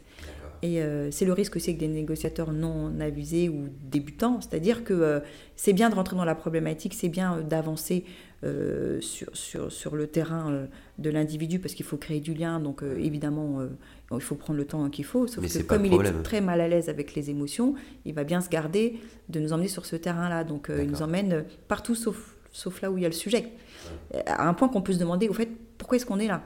Mmh. donc il faut savoir le recentrer et revenir au au fait de départ. Donc les six dernières heures, euh, c'est que, c'est que dans ma propre unité, mon chef de service commence à trouver le temps long. Hum. Oui, parce qu'en attendant, il y a, il y a toute une équipe d'intervention qui est là aussi et qui attend. Qui est postée, qui est en poste, qui ne bouge pas. Euh, il faut s'imaginer l'équipement d'un... Ouais, ça pèse combien euh, Une quarantaine de kilos. quarantaine de kilos. Voilà. Donc, bah voilà, quand vous êtes 10, ans, 10 heures dans la, dans, dans l'attente, ça, ça, peut commencer à faire long. Et, et donc là, il décide en fait euh, de mettre, euh, de faire une, seconde voie. Une seconde voie. Une seconde voie, c'est-à-dire que mon chef de, un de mes chefs de service euh, décide de prendre le, le, contact pour rompre un peu le, le, nôtre, ouais. en pensant que c'est une bonne idée. Et, et, le fait est que ça n'a pas fonctionné et, et que et, et qu'en fait l'individu va me dire de toute façon moi je, je, me suis préparé donc je vous attends. Venez me chercher en gros. Et donc, il va y avoir une tentative qui va être faite pour aller le récupérer, qui va aborter. Et, euh, en fait, quoi avorter? bah, C'est-à-dire qu'il euh, il a, il a, mis une telle énergie, il a mis un tel système euh, pour bloquer sa maison qu'on n'y accède pas tout de suite. Et donc là, et surtout, on prend beaucoup de risques. C'est-à-dire que lui, il avait cinq bonbonnes de gaz qu'il avait reliées entre elles, et plus une bonbonne d'oxygène acétylène. Et, et, donc, il me le dit, il me dit, moi j'ai ça, ça, ça, et voilà comment il est mon, mon système. Et donc, on a les pompiers de la sécurité civile qui sont avec nous et on leur dit, mais Il nous a expliqué qu'il avait ça comme système et les pompiers nous disent s'il a vraiment ce système-là et qu'il le met en branle, il y aura des, débris jusqu'à l'Elysée. Bon, on était en région parisienne, donc on a très bien compris euh, l'allusion. Et là, on s'est dit, bon, ok, euh, donc on, décide qu'il faut maintenir la, la négociation, que c'est le meilleur point d'entrée. Donc ok, donc les pompiers voilà, te, disent que te font comprendre que ok, s'il met son système en place, il va y avoir de gros dégâts dans le quartier. Ouais, donc on décide de, de, de, reprendre le contact, sauf que reprendre le contact quand il y a une tentative d'assaut, c'est déjà beaucoup moins simple, en tout cas pour le négociateur. C'est pas... le gars, quand tu le rappelles, qu'est-ce qu'il dit du coup Il m'insulte. Ouais. Il m'insulte, et ce qui est marrant, c'est que euh, alors quand, il décroche, en fait, il attend pas que je parle. Et là, il insulte, il insulte, il insulte. En fait, il pense pas à mon chef de service. Et, euh, quand je, lui dis, mais c'est Tatiana, il se calme tout de suite et il me dit, ah, euh, tu diras à ma mère que je l'aime et il raccroche. Et là, je me dis, mince, on l'a perdu. Et, euh, et, en fait, je rappelle, je rappelle, je rappelle, je rappelle. Il décroche pas et, et comme j'insiste, il finit par rappeler. Et, et donc là, il, il, est assez virulent, en fait, il est en colère, mais pas tant contre moi, il dit juste que voilà, c'est pas bien euh, ce qu'on a fait, qu'on a essayé de l'interpeller, etc. Sauf que lui, entre-temps, nous a tiré dessus quand même. Ah, il avait une arme à feu. Oui, il a, aussi. oui, il a une arme à feu aussi, j'ai oublié de le préciser, mais oui, bien sûr, il a, une arme à feu. Donc, il euh, et il tire sur vos collègues qui ont essayé d'entrer Oui, tout à fait. Donc, euh, il a même essayé de mettre son système en place, sauf que ça n'a pas fonctionné. Donc, donc bah là, il voit aussi qu'il a peut-être un peu moins de chances d'aboutir, donc il est un peu plus prompt à la négociation. Euh, et, là, on reprend la négo. Mais on reprend la négo pour les quatre euh, dernières heures où là, on va, on va vraiment, on va, je vais beaucoup l'aider en fait à ventiler et je vais un peu plus rentrer dans la sphère émotionnelle, euh, ce qui est un peu son temps, son tendon d'Achille. mais je sens qu'à ce moment-là, il est prêt pour ça et qu'il en a besoin surtout, parce qu'on sent qu'il y a beaucoup de colère, de ressentiment, de tristesse, parce que cette maison, il l'a construite de ses mains. Euh, il y a vécu des moments heureux, il y a vécu avec sa femme, donc euh, on sent que c'est douloureux pour lui de laisser sa maison. Et donc on va avoir un long moment où on va échanger euh, ensemble en fait. Et puis, et puis bah, jusqu'à la reddition en fait, hein, où on va où je vais l'accompagner doucement sur la sortie parce que c'est difficile pour lui de se rendre. Donc c'est très fais pour justement, désolé, je, te coupe, mais ce gars-là, en gros, c'est sa vie qui, s'écroule en fait, hein, petit à petit, sa femme qui le quitte, etc. Plus d'argent, sa maison qui va être saisie, etc. Donc effectivement, il a rien à perdre. Donc il doit avoir effectivement une sorte de colère intérieure euh, énorme. Euh, mais, mais, comment tu fais justement pour... Euh, La colère, quand, il faut qu'elle s'exprime en fait. Donc une fois qu'elle est ventilée, si tu veux, elle laisse place à d'autres émotions, notamment à la tristesse en fait. Et, et en fait, c'est là-dessus qu'on travaille parce que c'est là-dessus qu'on est beaucoup plus efficace, en fait, si on, l'aide à passer le cap. Donc, euh, on l'accompagne. À exprimer, en gros, à exprimer, pourquoi il est mal. Euh. Bah, pourquoi il est mal, on, a une petite idée, mais surtout, on l'aide à verbaliser, parce qu'il a probablement jamais mis ses mots, en fait, en musique, jamais il en a parlé à qui que ce soit. Euh, c'est quelqu'un de solitaire aussi, donc il a gardé ça enfoui pour lui, et puis c'est la colère qui l'a fait tenir, qui l'a nourri. Donc, quand il y a quelqu'un qui arrive et qui perce un peu ça, et puis qu'il le fait ventiler sur des émotions euh, euh, qu'il a l'habitude, dont il a l'habitude de se protéger, il, est un peu vulnérable, mais ce qui est un peu normal. En fait, on ne cherche pas cette vulnérabilité, pas du tout. Mais c'est juste qu'on on sent que c'est là-dessus qu'on peut l'aider, en fait, et qu'on doit l'accompagner. Euh, tu lui dis quoi, par exemple? Eh ben, J'accueille en fait ce qu'il me dit, et puis je, l'invite à exprimer ce qu'il ressent. D'accord. Parce qu'il il s'en protège. Et, l'avantage d'exprimer ce qu'il ressent, c'est petit, petit à petit aller vers une phase d'acceptation. On est vraiment un peu comme sur les phases d'un deuil, hein, quelque part.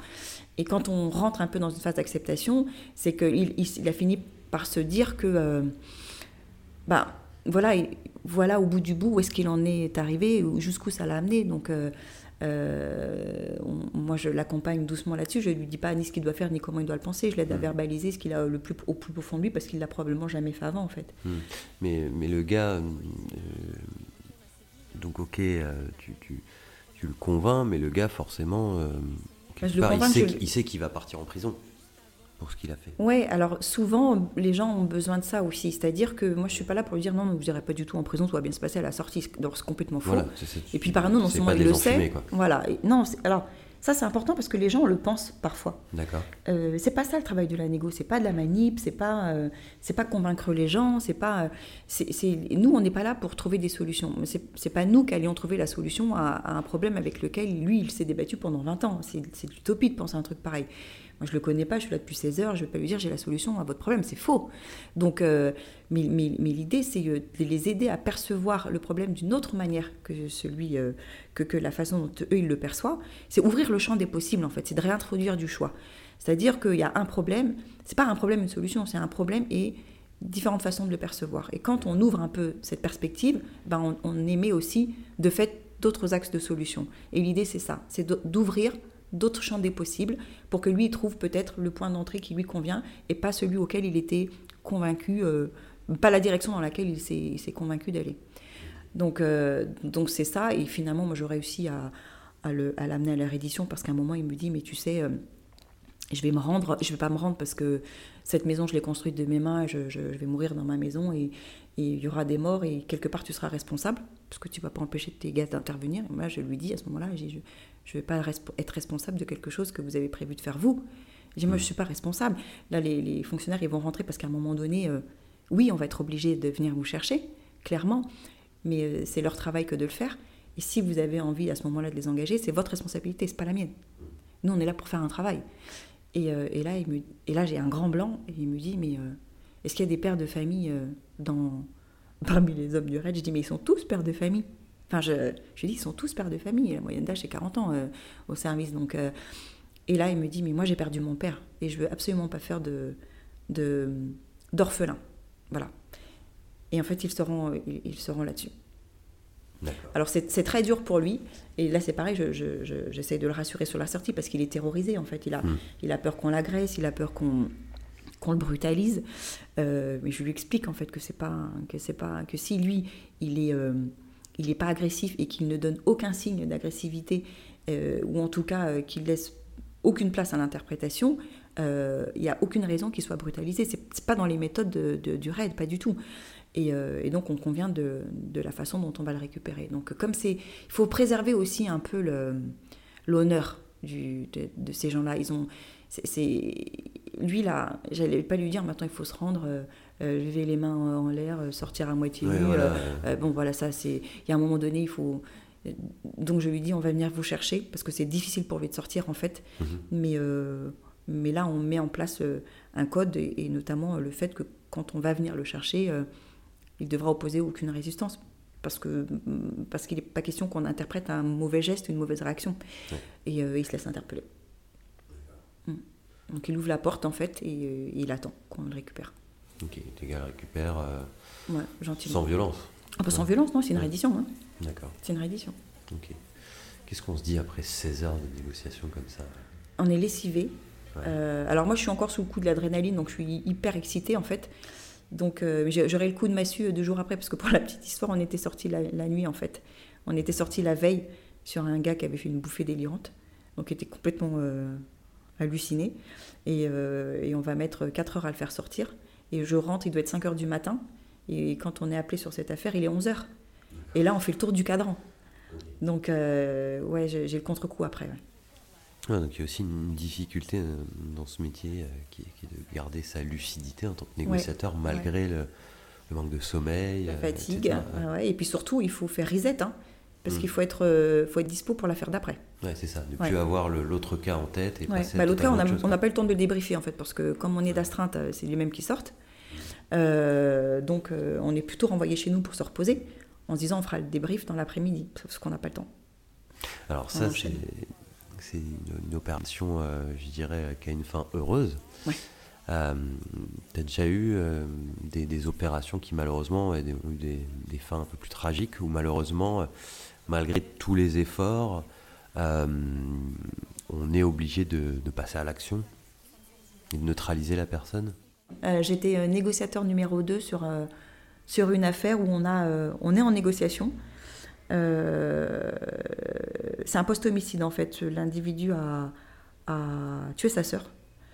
Et, euh, et donc il se, il se retranche. Donc, euh, C'est un individu qui est malade ou non? Non, c'est suite à une dispute. D'accord. en fait, et, et dans la dispute, euh, voilà, il, il- il tue sa sœur. Et, et donc là, c'est quelqu'un qui, avec qui les négociations sont engagées. Et C'est très compliqué parce qu'il sait ce qu'il a fait, euh, parce qu'il hésite entre, entre la reddition et le suicide. Mais euh, parce que voilà, il sait que c'est irréversible. Donc il n'est il est pas mûr pour la sortie du tout.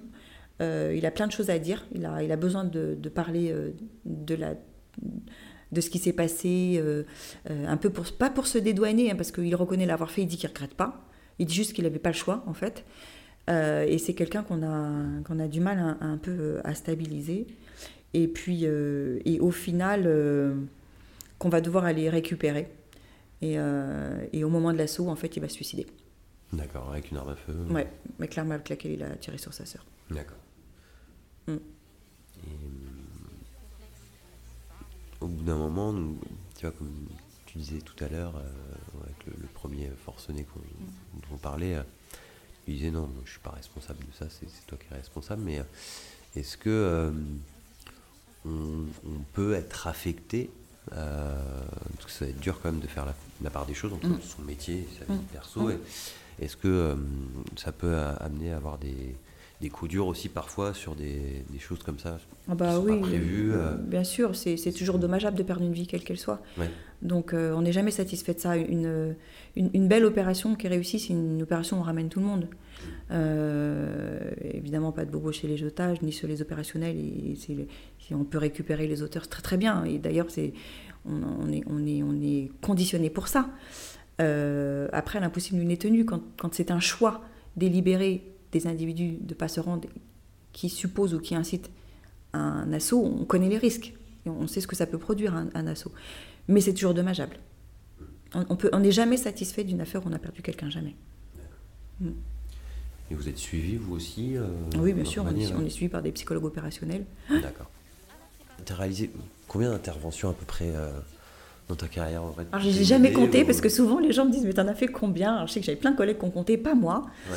Euh, moi, j'étais appelée le chat noir. C'est-à-dire qu'à chaque fois que j'étais d'alerte, il y avait un truc, ça tombait tout le temps sur, sur mes Ouais. astreintes, à un point que les collègues disaient oh, C'est Tatiane qui est d'alerte, ouais, les gars, on va pas sortir ce week-end parce que ça va sonner. Et, et- et c'est vrai, j'ai- j'ai- j'ai- j'étais tout le temps de sortie, c'était incroyable. Donc je, je, je sais pas, en 13 ans, je, je les compte même plus, mais pff, ouais, j'en ai eu beaucoup, beaucoup, beaucoup. D'accord. Plus les enlèvements à l'étranger. Enfin, Ouais, euh, alors parce justement, Il n'y a pas que sur le territoire. C'est ça que je, je voulais parler. Ouais. que euh, ce qu'on ne sait pas forcément, c'est que le RAID aussi parfois intervient euh, à l'étranger. Euh, Est-ce que tu peux nous, nous expliquer un petit peu c'est quoi ces interventions à l'étranger? Pourquoi on fait appel à vous Alors, sans, sans rentrer dans les gros détails, aujourd'hui, on a ce qu'on appelle la cellule interministérielle de négociation, qui est une cellule qui est mise à disposition du ministère des Affaires étrangères, qui mandate euh, des négociateurs de plusieurs unités, il n'y a pas que le RAID, pour pouvoir euh, apporter un appui opérationnel sur les négociations auprès des ambassades dans les pays euh, dans lesquels nos ressortissants français sont enlevés. D'accord. Donc ça, c'est vraiment pour euh, ce qui concerne les Français. La- ouais, ça concerne les Français à l'étranger Ouais. et ça concerne la stratégie de négociation. Voilà. Donc on vient, on vient, euh, on, on fait, on fait pas hein, en fonction de la non-ingérence dans les, dans les pays, on fait, on fait pas d'intervention de police physique dans les, dans les pays. Donc on apporte vraiment un, un support aux négociations. Euh, Est-ce que tu peux nous, nous parler peut-être d'une. euh, Enfin, avant toute chose, moi, ouais, il y a un truc que je comprends pas, c'est. euh, euh, donc un support, donc ça veut dire quoi? Ça veut dire que vous allez conseiller un négociateur local ou est-ce que c'est vous qui, par exemple, pouvez euh, avoir le lead sur une négociation par téléphone? Qu'est-ce que. Alors la plupart du temps, euh, on va conseiller un négociateur local. Pour la simple et bonne raison, c'est que c'est souvent dans la langue du pays. D'accord. Et en fonction du pays, ben, on n'est on est- on n'est pas polyglotte, hein. Euh, aucun d'entre nous, demain peut-être, mais pas aujourd'hui. Donc, euh, donc on prend toujours un, un local pour faire ces négociations. Donc en revanche, on est complètement en assistance. C'est-à-dire qu'on va être au cœur de la... Au cœur. Soit on vient renforcer parce qu'il se débrouille très bien et que le ministère des Affaires étrangères a, fait le souhait qu'on ait quand même euh, un représentant euh, français parce que le- parce que l'otage est français, auquel cas on va, on va assister, soit on va effectivement orienter ou aider euh, les négociateurs en place pour pouvoir ben, récupérer nos otages. D'accord. Est-ce que tu peux nous donner un exemple, alors peut-être pas détaillé, enfin, parce que tu as le droit de dire et de ne pas dire, mais euh, nous parler peut-être d'un euh, d'un cas, parce que je me demande, euh, tu vois, par exemple, quelles vont être, je sais pas, les, différences culturelles entre un négociateur, j'en sais rien, moi, chilien, mexicain, indien, et un, négociateur français, tu vois, est-ce que tu peux nous, nous de ça bah, C'est ça la vraie difficulté, en fait, quand on part à l'étranger, c'est que, c'est que nos stratégies et nos techniques de négo, elles fonctionnent bien parce qu'elles elles sont elles s'adressent aussi à des gens euh, euh, du, pays, entre, entre guillemets, c'est-à-dire qu'on a nos us, nos coutumes, euh, on a notre référentiel euh, et que les gens comprennent. quand vous êtes à l'étranger, on n'a pas tous le même rapport à la vie. Je vous donne un exemple, j'ai dû négocier pour, pour, pour trois membres d'une ONG française qui ont été enlevés en Afghanistan. Bon, ben, clairement, on n'a pas le même référentiel. Et quand quelqu'un vous dit qu'il faut faire confiance à la parole donnée, bon, bah, très clairement, en France, jamais on le fait ça la parole donnée, ça veut rien dire pour nous, mais ça veut dire que si on consent à faire ça, il nous donne l'assurance que il va libérer euh, nos otages sur le champ. Il faut juste lui faire confiance. et c'est exactement ça.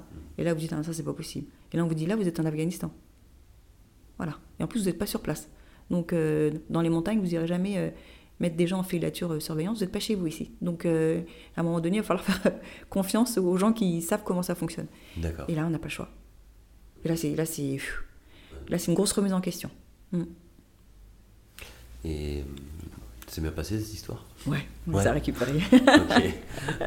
mais qu'est-ce que ça a été douloureux Mais et voilà, parce que parce qu'encore une fois, c'est c'est pas. Bah, encore une fois, on n'est pas. spectateur en fait. Euh, bah, on est complètement acteur jusqu'à jusqu'à cet élément-là où on nous dit là, euh, il faut faire confiance, il faut passer le relais quoi. D'accord. Voilà. Est-ce qu'il y en a euh,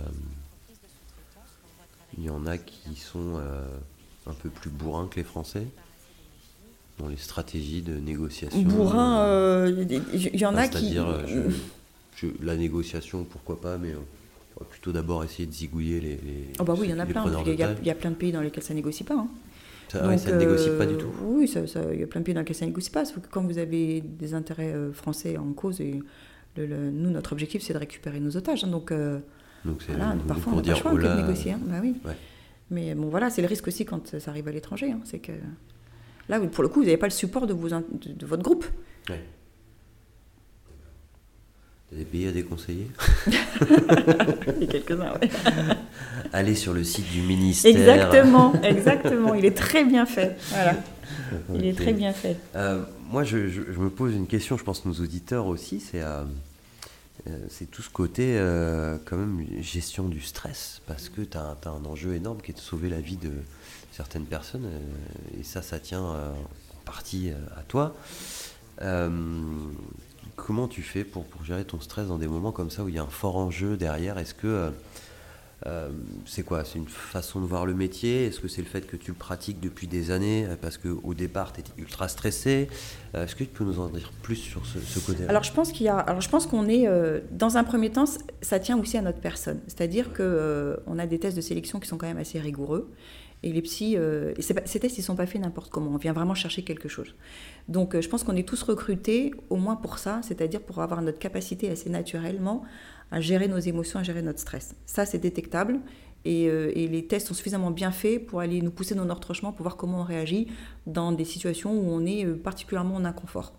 Donc ça, je pense que déjà, d'entrée de jeu, c'est un peu détecté chez nous. Donc on a, je pense, peut-être plus que certaines personnes, une résistance au euh, stress. Oui, et une façon assez naturelle de se maîtriser. Après, ce qui est d'une évidence absolue, c'est qu'on s'entraîne tous les jours pour ça. C'est-à-dire que le RAID, c'est un service qui, qui, fonctionne en fonction de l'événement. quand, on quand on intervient, c'est parce qu'on intervient, on est le dernier rempart. Donc c'est au bout du bout, on ne peut plus faire appel à quelqu'un d'autre que nous. Donc bien heureusement, ça n'arrive pas tous les jours. Et pour autant, il faut être prêt. Ça veut dire qu'on s'entraîne tous les jours pour la faire de demain. Donc on, on se met nous-mêmes en condition. On a, une, on a un pool formation qui euh, est en charge de mettre en place des exercices dans lesquels ils vont nous solliciter et solliciter euh, certaines de nos émotions en fonction de certaines situations. On a des psys qui travaillent aussi avec la cellule formation pour ça. Donc, au final, pardon, je te coupe, mais c'est euh, on fait tout pour que vous soyez en permanence un peu dans une zone de confort en fait. bah, en tout cas, on, enfin, on, vous force à sortir de cette zone. on est constamment en train de sortir de notre zone de, confort. Hein, et c'est surtout voir comment on va fonctionner dans une zone d'inconfort. On a, enfin, le maître mot quand même dans ces unités, c'est l'adaptabilité. C'est-à-dire que on a beau se préparer, on ne sait pas ce qui va nous tomber dessus. Et, et elles ont beau être se ressembler, ces affaires, aucune affaire ne se ressemble en fait. Il y a toujours quelque chose qui va être différent de la veille. Ou, euh, alors on, se nourrit beaucoup évidemment de nos retours d'expérience, c'est un indispensable, c'est un incontournable euh, dans ces unités-là. Euh, et aussi on va travailler beaucoup, beaucoup là-dessus. Et pour autant, le lendemain, il y a quelque chose qui peut être complètement soudain, qu'on n'aura pas vu venir et qui va encore devoir faire appel à, nos capacités d'adaptation, d'agilité. Donc, donc on est, on est entraîné euh, justement pour travailler dans l'inconfort. Mais ça veut dire qu'il y a une part d'acceptabilité. Il faut avoir conscience que euh, ça va être compliqué, ça va être douloureux, qu'on n'aura peut-être pas la réponse, que ça va être dur, que ça va nous engager, que ça va être engageant, qu'on sait qu'il va falloir malgré tout y aller, se faire confiance, euh, travailler en équipe. Donc on sait qu'on va travailler dans l'inconfort. Si on n'accepte pas ça, c'est qu'on n'est pas au bon endroit. Et quand on accepte ça, eh ben, quelque part, il y a une espèce de conditionnement qui se met en place aussi. Hein. C'est qu'on est conditionné aussi euh, pour intervenir dans, ces milieux euh, hyper inconfortables, hyper mouvants. Donc voilà. Et ensuite, on a, on a chacun ses techniques. Moi, je, on apprend beaucoup notre propre respiration. Moi, quand je me sens en inconfort ou quand j'ai pu être me sentir un peu en, inconfort où j'ai pu me dire oh là là ça risque d'être un peu compliqué il me suffisait de regarder autour de moi pour être rassurée c'est-à-dire qu'il y a, l'effet de meute, il y a, l'effet de groupe qui joue énormément. Euh, et puis, alors moi, je suis, suis déjà pas quelqu'un qui reste inactif, mais alors plus dans ces moments-là, euh, quand on est focalisé sur l'action, on n'a pas le temps d'avoir peur. En fait, on est, quand bien même on, peut avoir peur, euh, on va être dans l'action, donc on va être mobilisé. Je... d'avoir peur, c'est normal. Euh, c'est une émotion que tu ressens. oui, on la euh, ressent. Euh, il faut qu'elle nous porte à faire quelque chose, mais il ne faut pas qu'elle soit invalidante. Il ne faut pas qu'elle nous fasse faire n'importe quoi. Donc il faut pouvoir l'accueillir comme quelque chose de normal, mais parce qu'on sait que derrière, on va pouvoir quand même fonctionner. Donc avoir peur, c'est pas grave. Voilà, à partir du moment où ça ne nous empêche pas de fonctionner. Et, moi, j'ai souvent été. Il suffisait de regarder mon équipe mon groupe se mettre en place pour déjà pour être impressionné. J'ai tout le temps été impressionné en fait. Par les unités euh, d'intervention. C'est ça qui est, assez extraordinaire. C'est-à-dire que pendant 13 ans, je me suis jamais lassée d'eux. je les ai toujours regardés, pas comme une groupie, c'est pas ce que je veux dire, mais euh, j'étais toujours impressionnée, en fait, de, de, voir comment ils se mettaient en place, comment on se mettait en place, et ses parents, cette espèce de dissociation, parce que je faisais partie du groupe, évidemment. Mais je les voyais eux, en fait.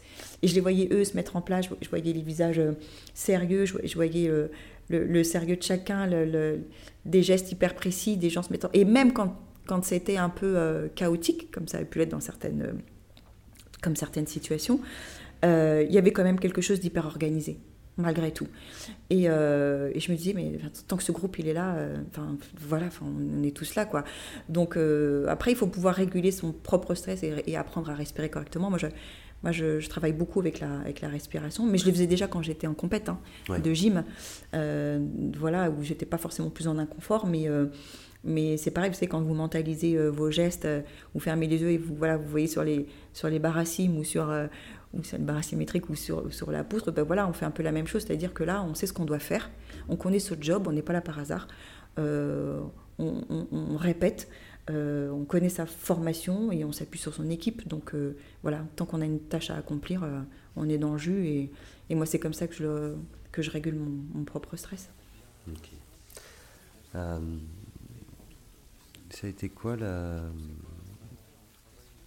la, plus grande satisfaction, je dirais, dans, l'émission que tu as pu faire ou, Alors peut-être pas la plus grande satisfaction sur une affaire en particulier, mais de manière générale.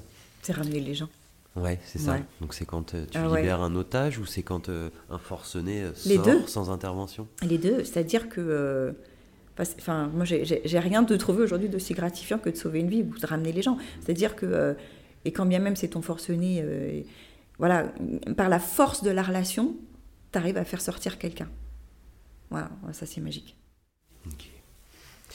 Donc euh, négociatrice hors pair, si je te, te, demande de me vendre ma Twingo, je peux m'en tirer un bon prix ou pas? Non, ma, vraie question c'est simplement, euh, est-ce qu'il y a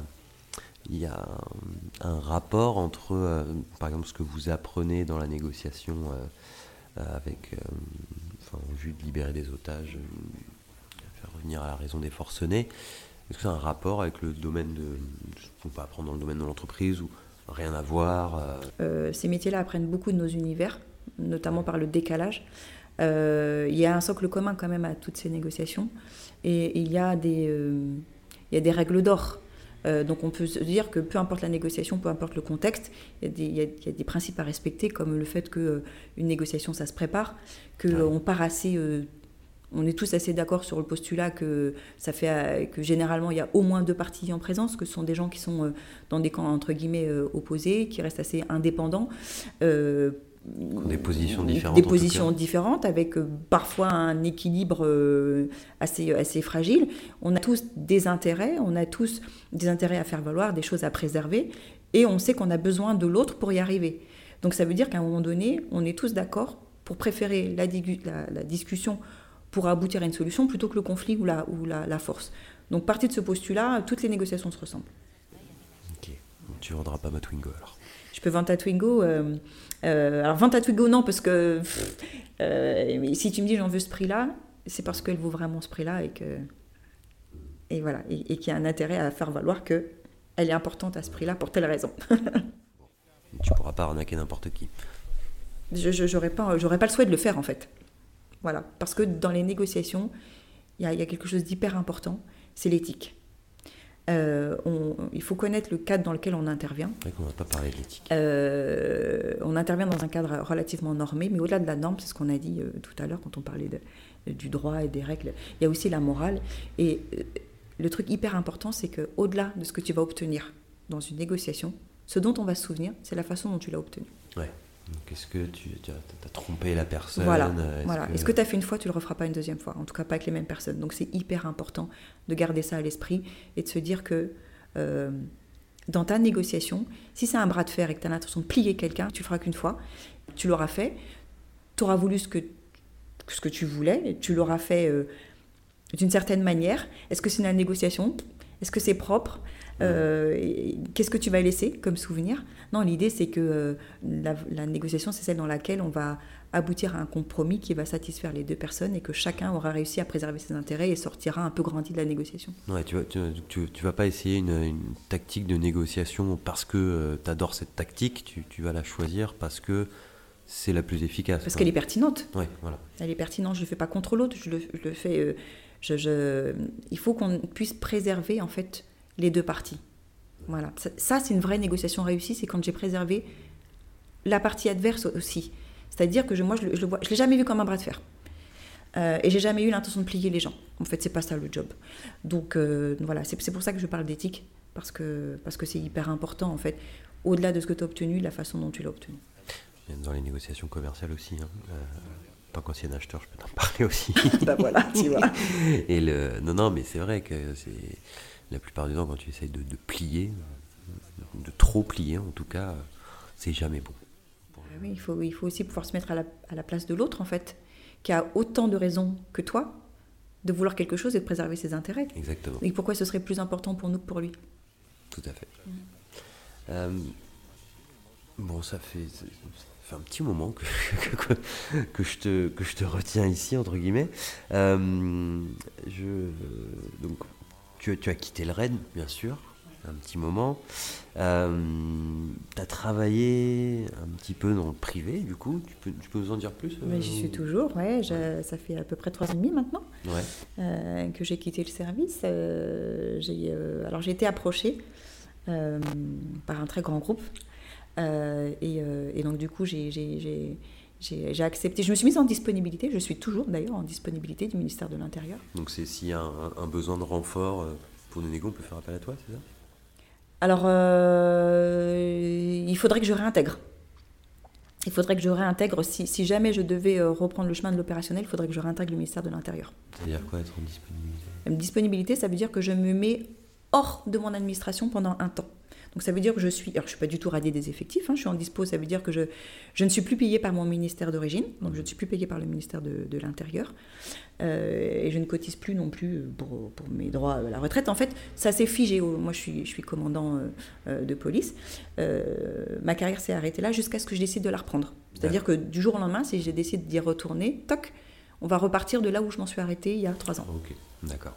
Alors du coup, aujourd'hui, dans, donc dans le privé, on ne citera pas ton employeur, mais qu'est-ce que, qu'est-ce que tu fais? Ça a été quoi les missions, les postes Donc je, dans un premier temps, je, je suis, euh, euh, je suis venue en renfort de la sûreté-sécurité. En fait, j'étais conseillée sûreté-sécurité.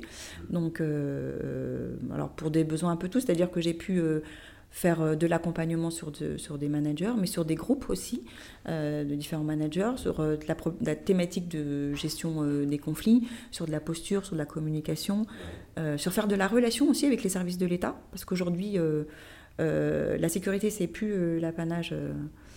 des services de l'État, mais aujourd'hui, il y a une grande participation des entreprises privées à la sécurité.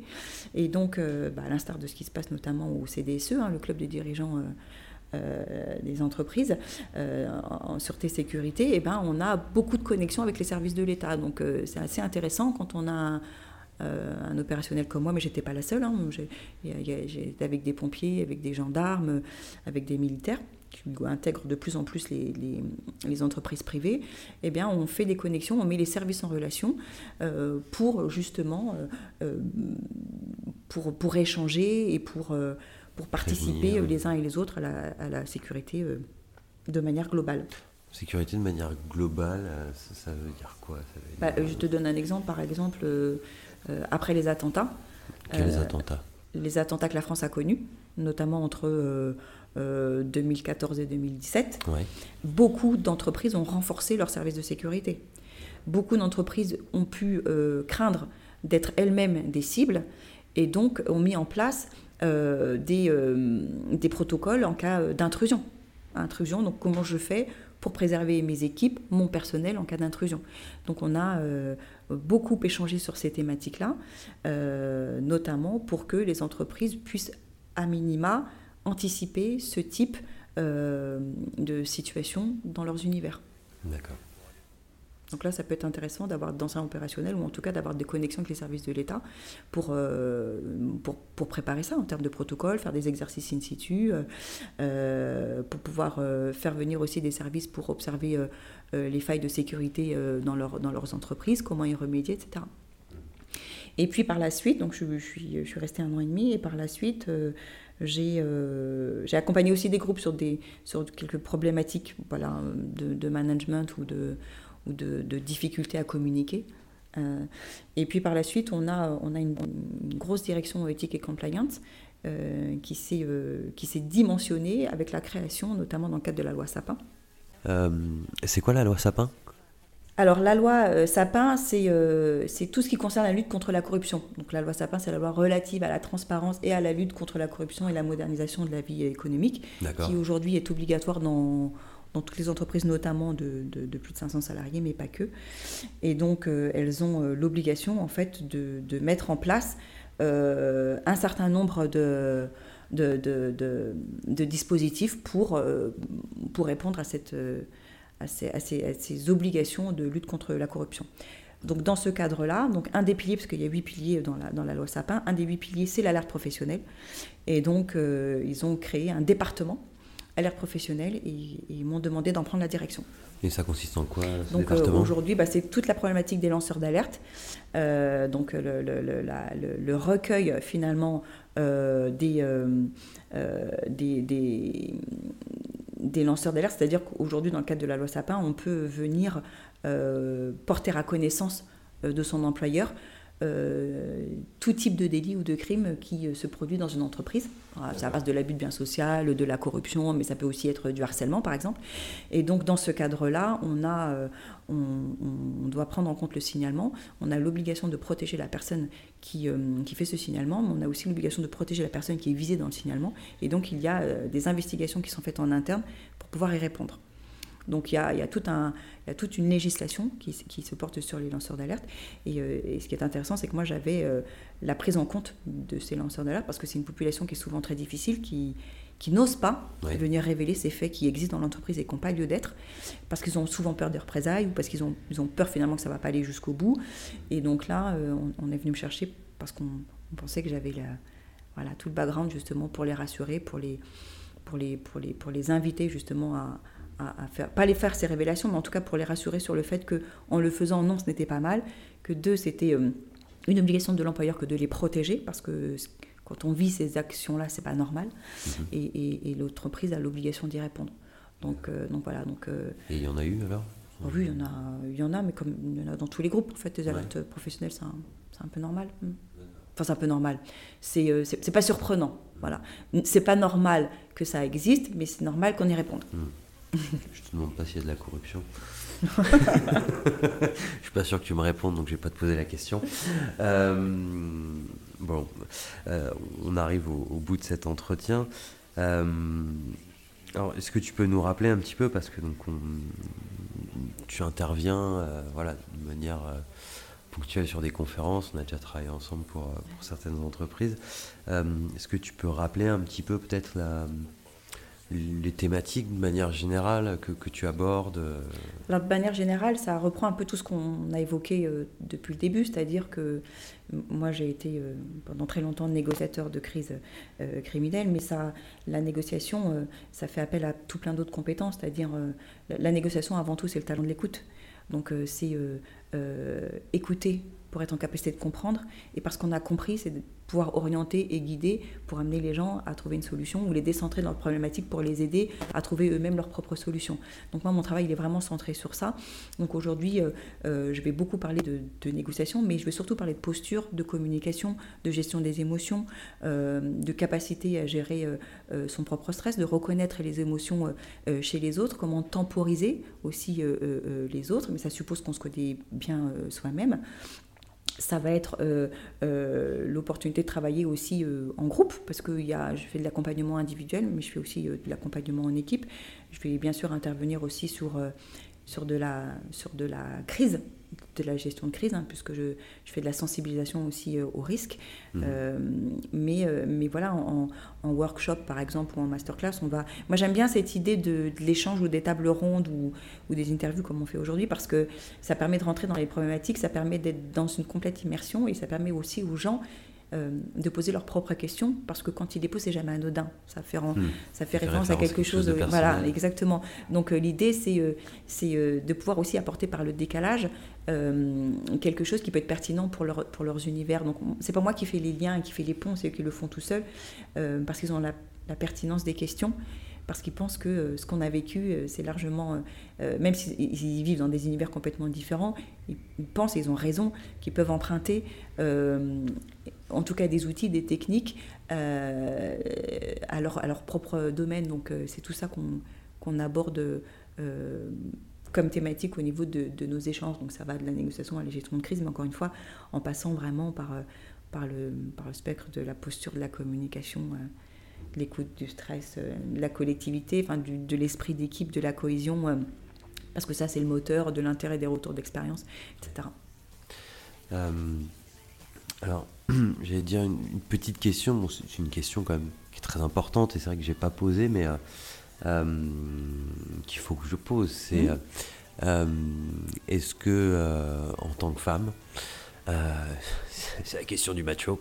Est-ce que, est-ce que en tant que femme, tu, tu, as ressenti difficulté particulière dans ce métier par rapport aux hommes, que ce soit une discrimination ou un une discrimination positive hein, ou négative euh, Est-ce que euh, est-ce que tu as eu des difficultés supplémentaires euh, ou est-ce que absolument pas Ça a été c'était la même chose que pour les hommes? Est-ce que voilà, tu aurais un peu un, feedback aussi pour, Alors, se rendre compte au niveau de, mes interventions ou au niveau de ma vie en unité?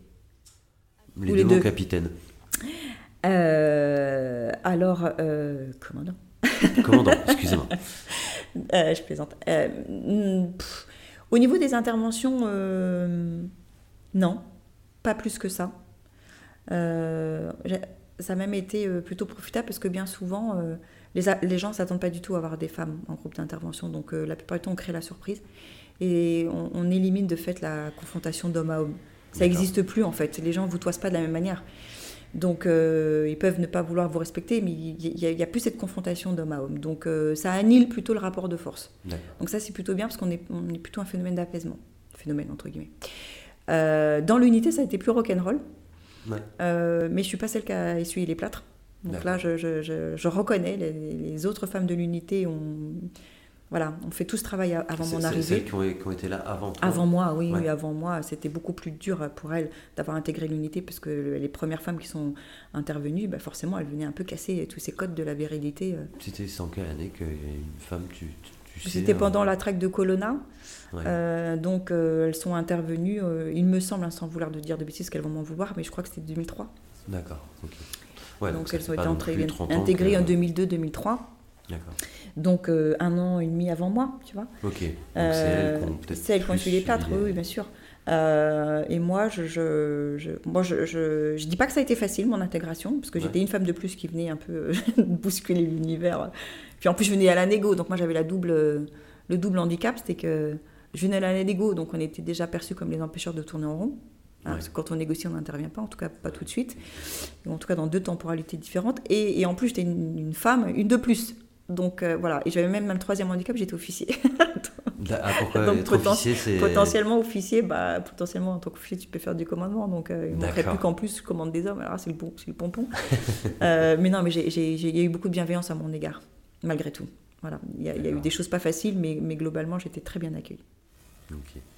Euh, je voudrais finir en te, en, te, posant une question simple, c'est euh, tu as, un parcours euh, qui est quand même euh, super inspirant. je pense notamment aussi pour une femme parce que tu as évolué dans un univers très masculin.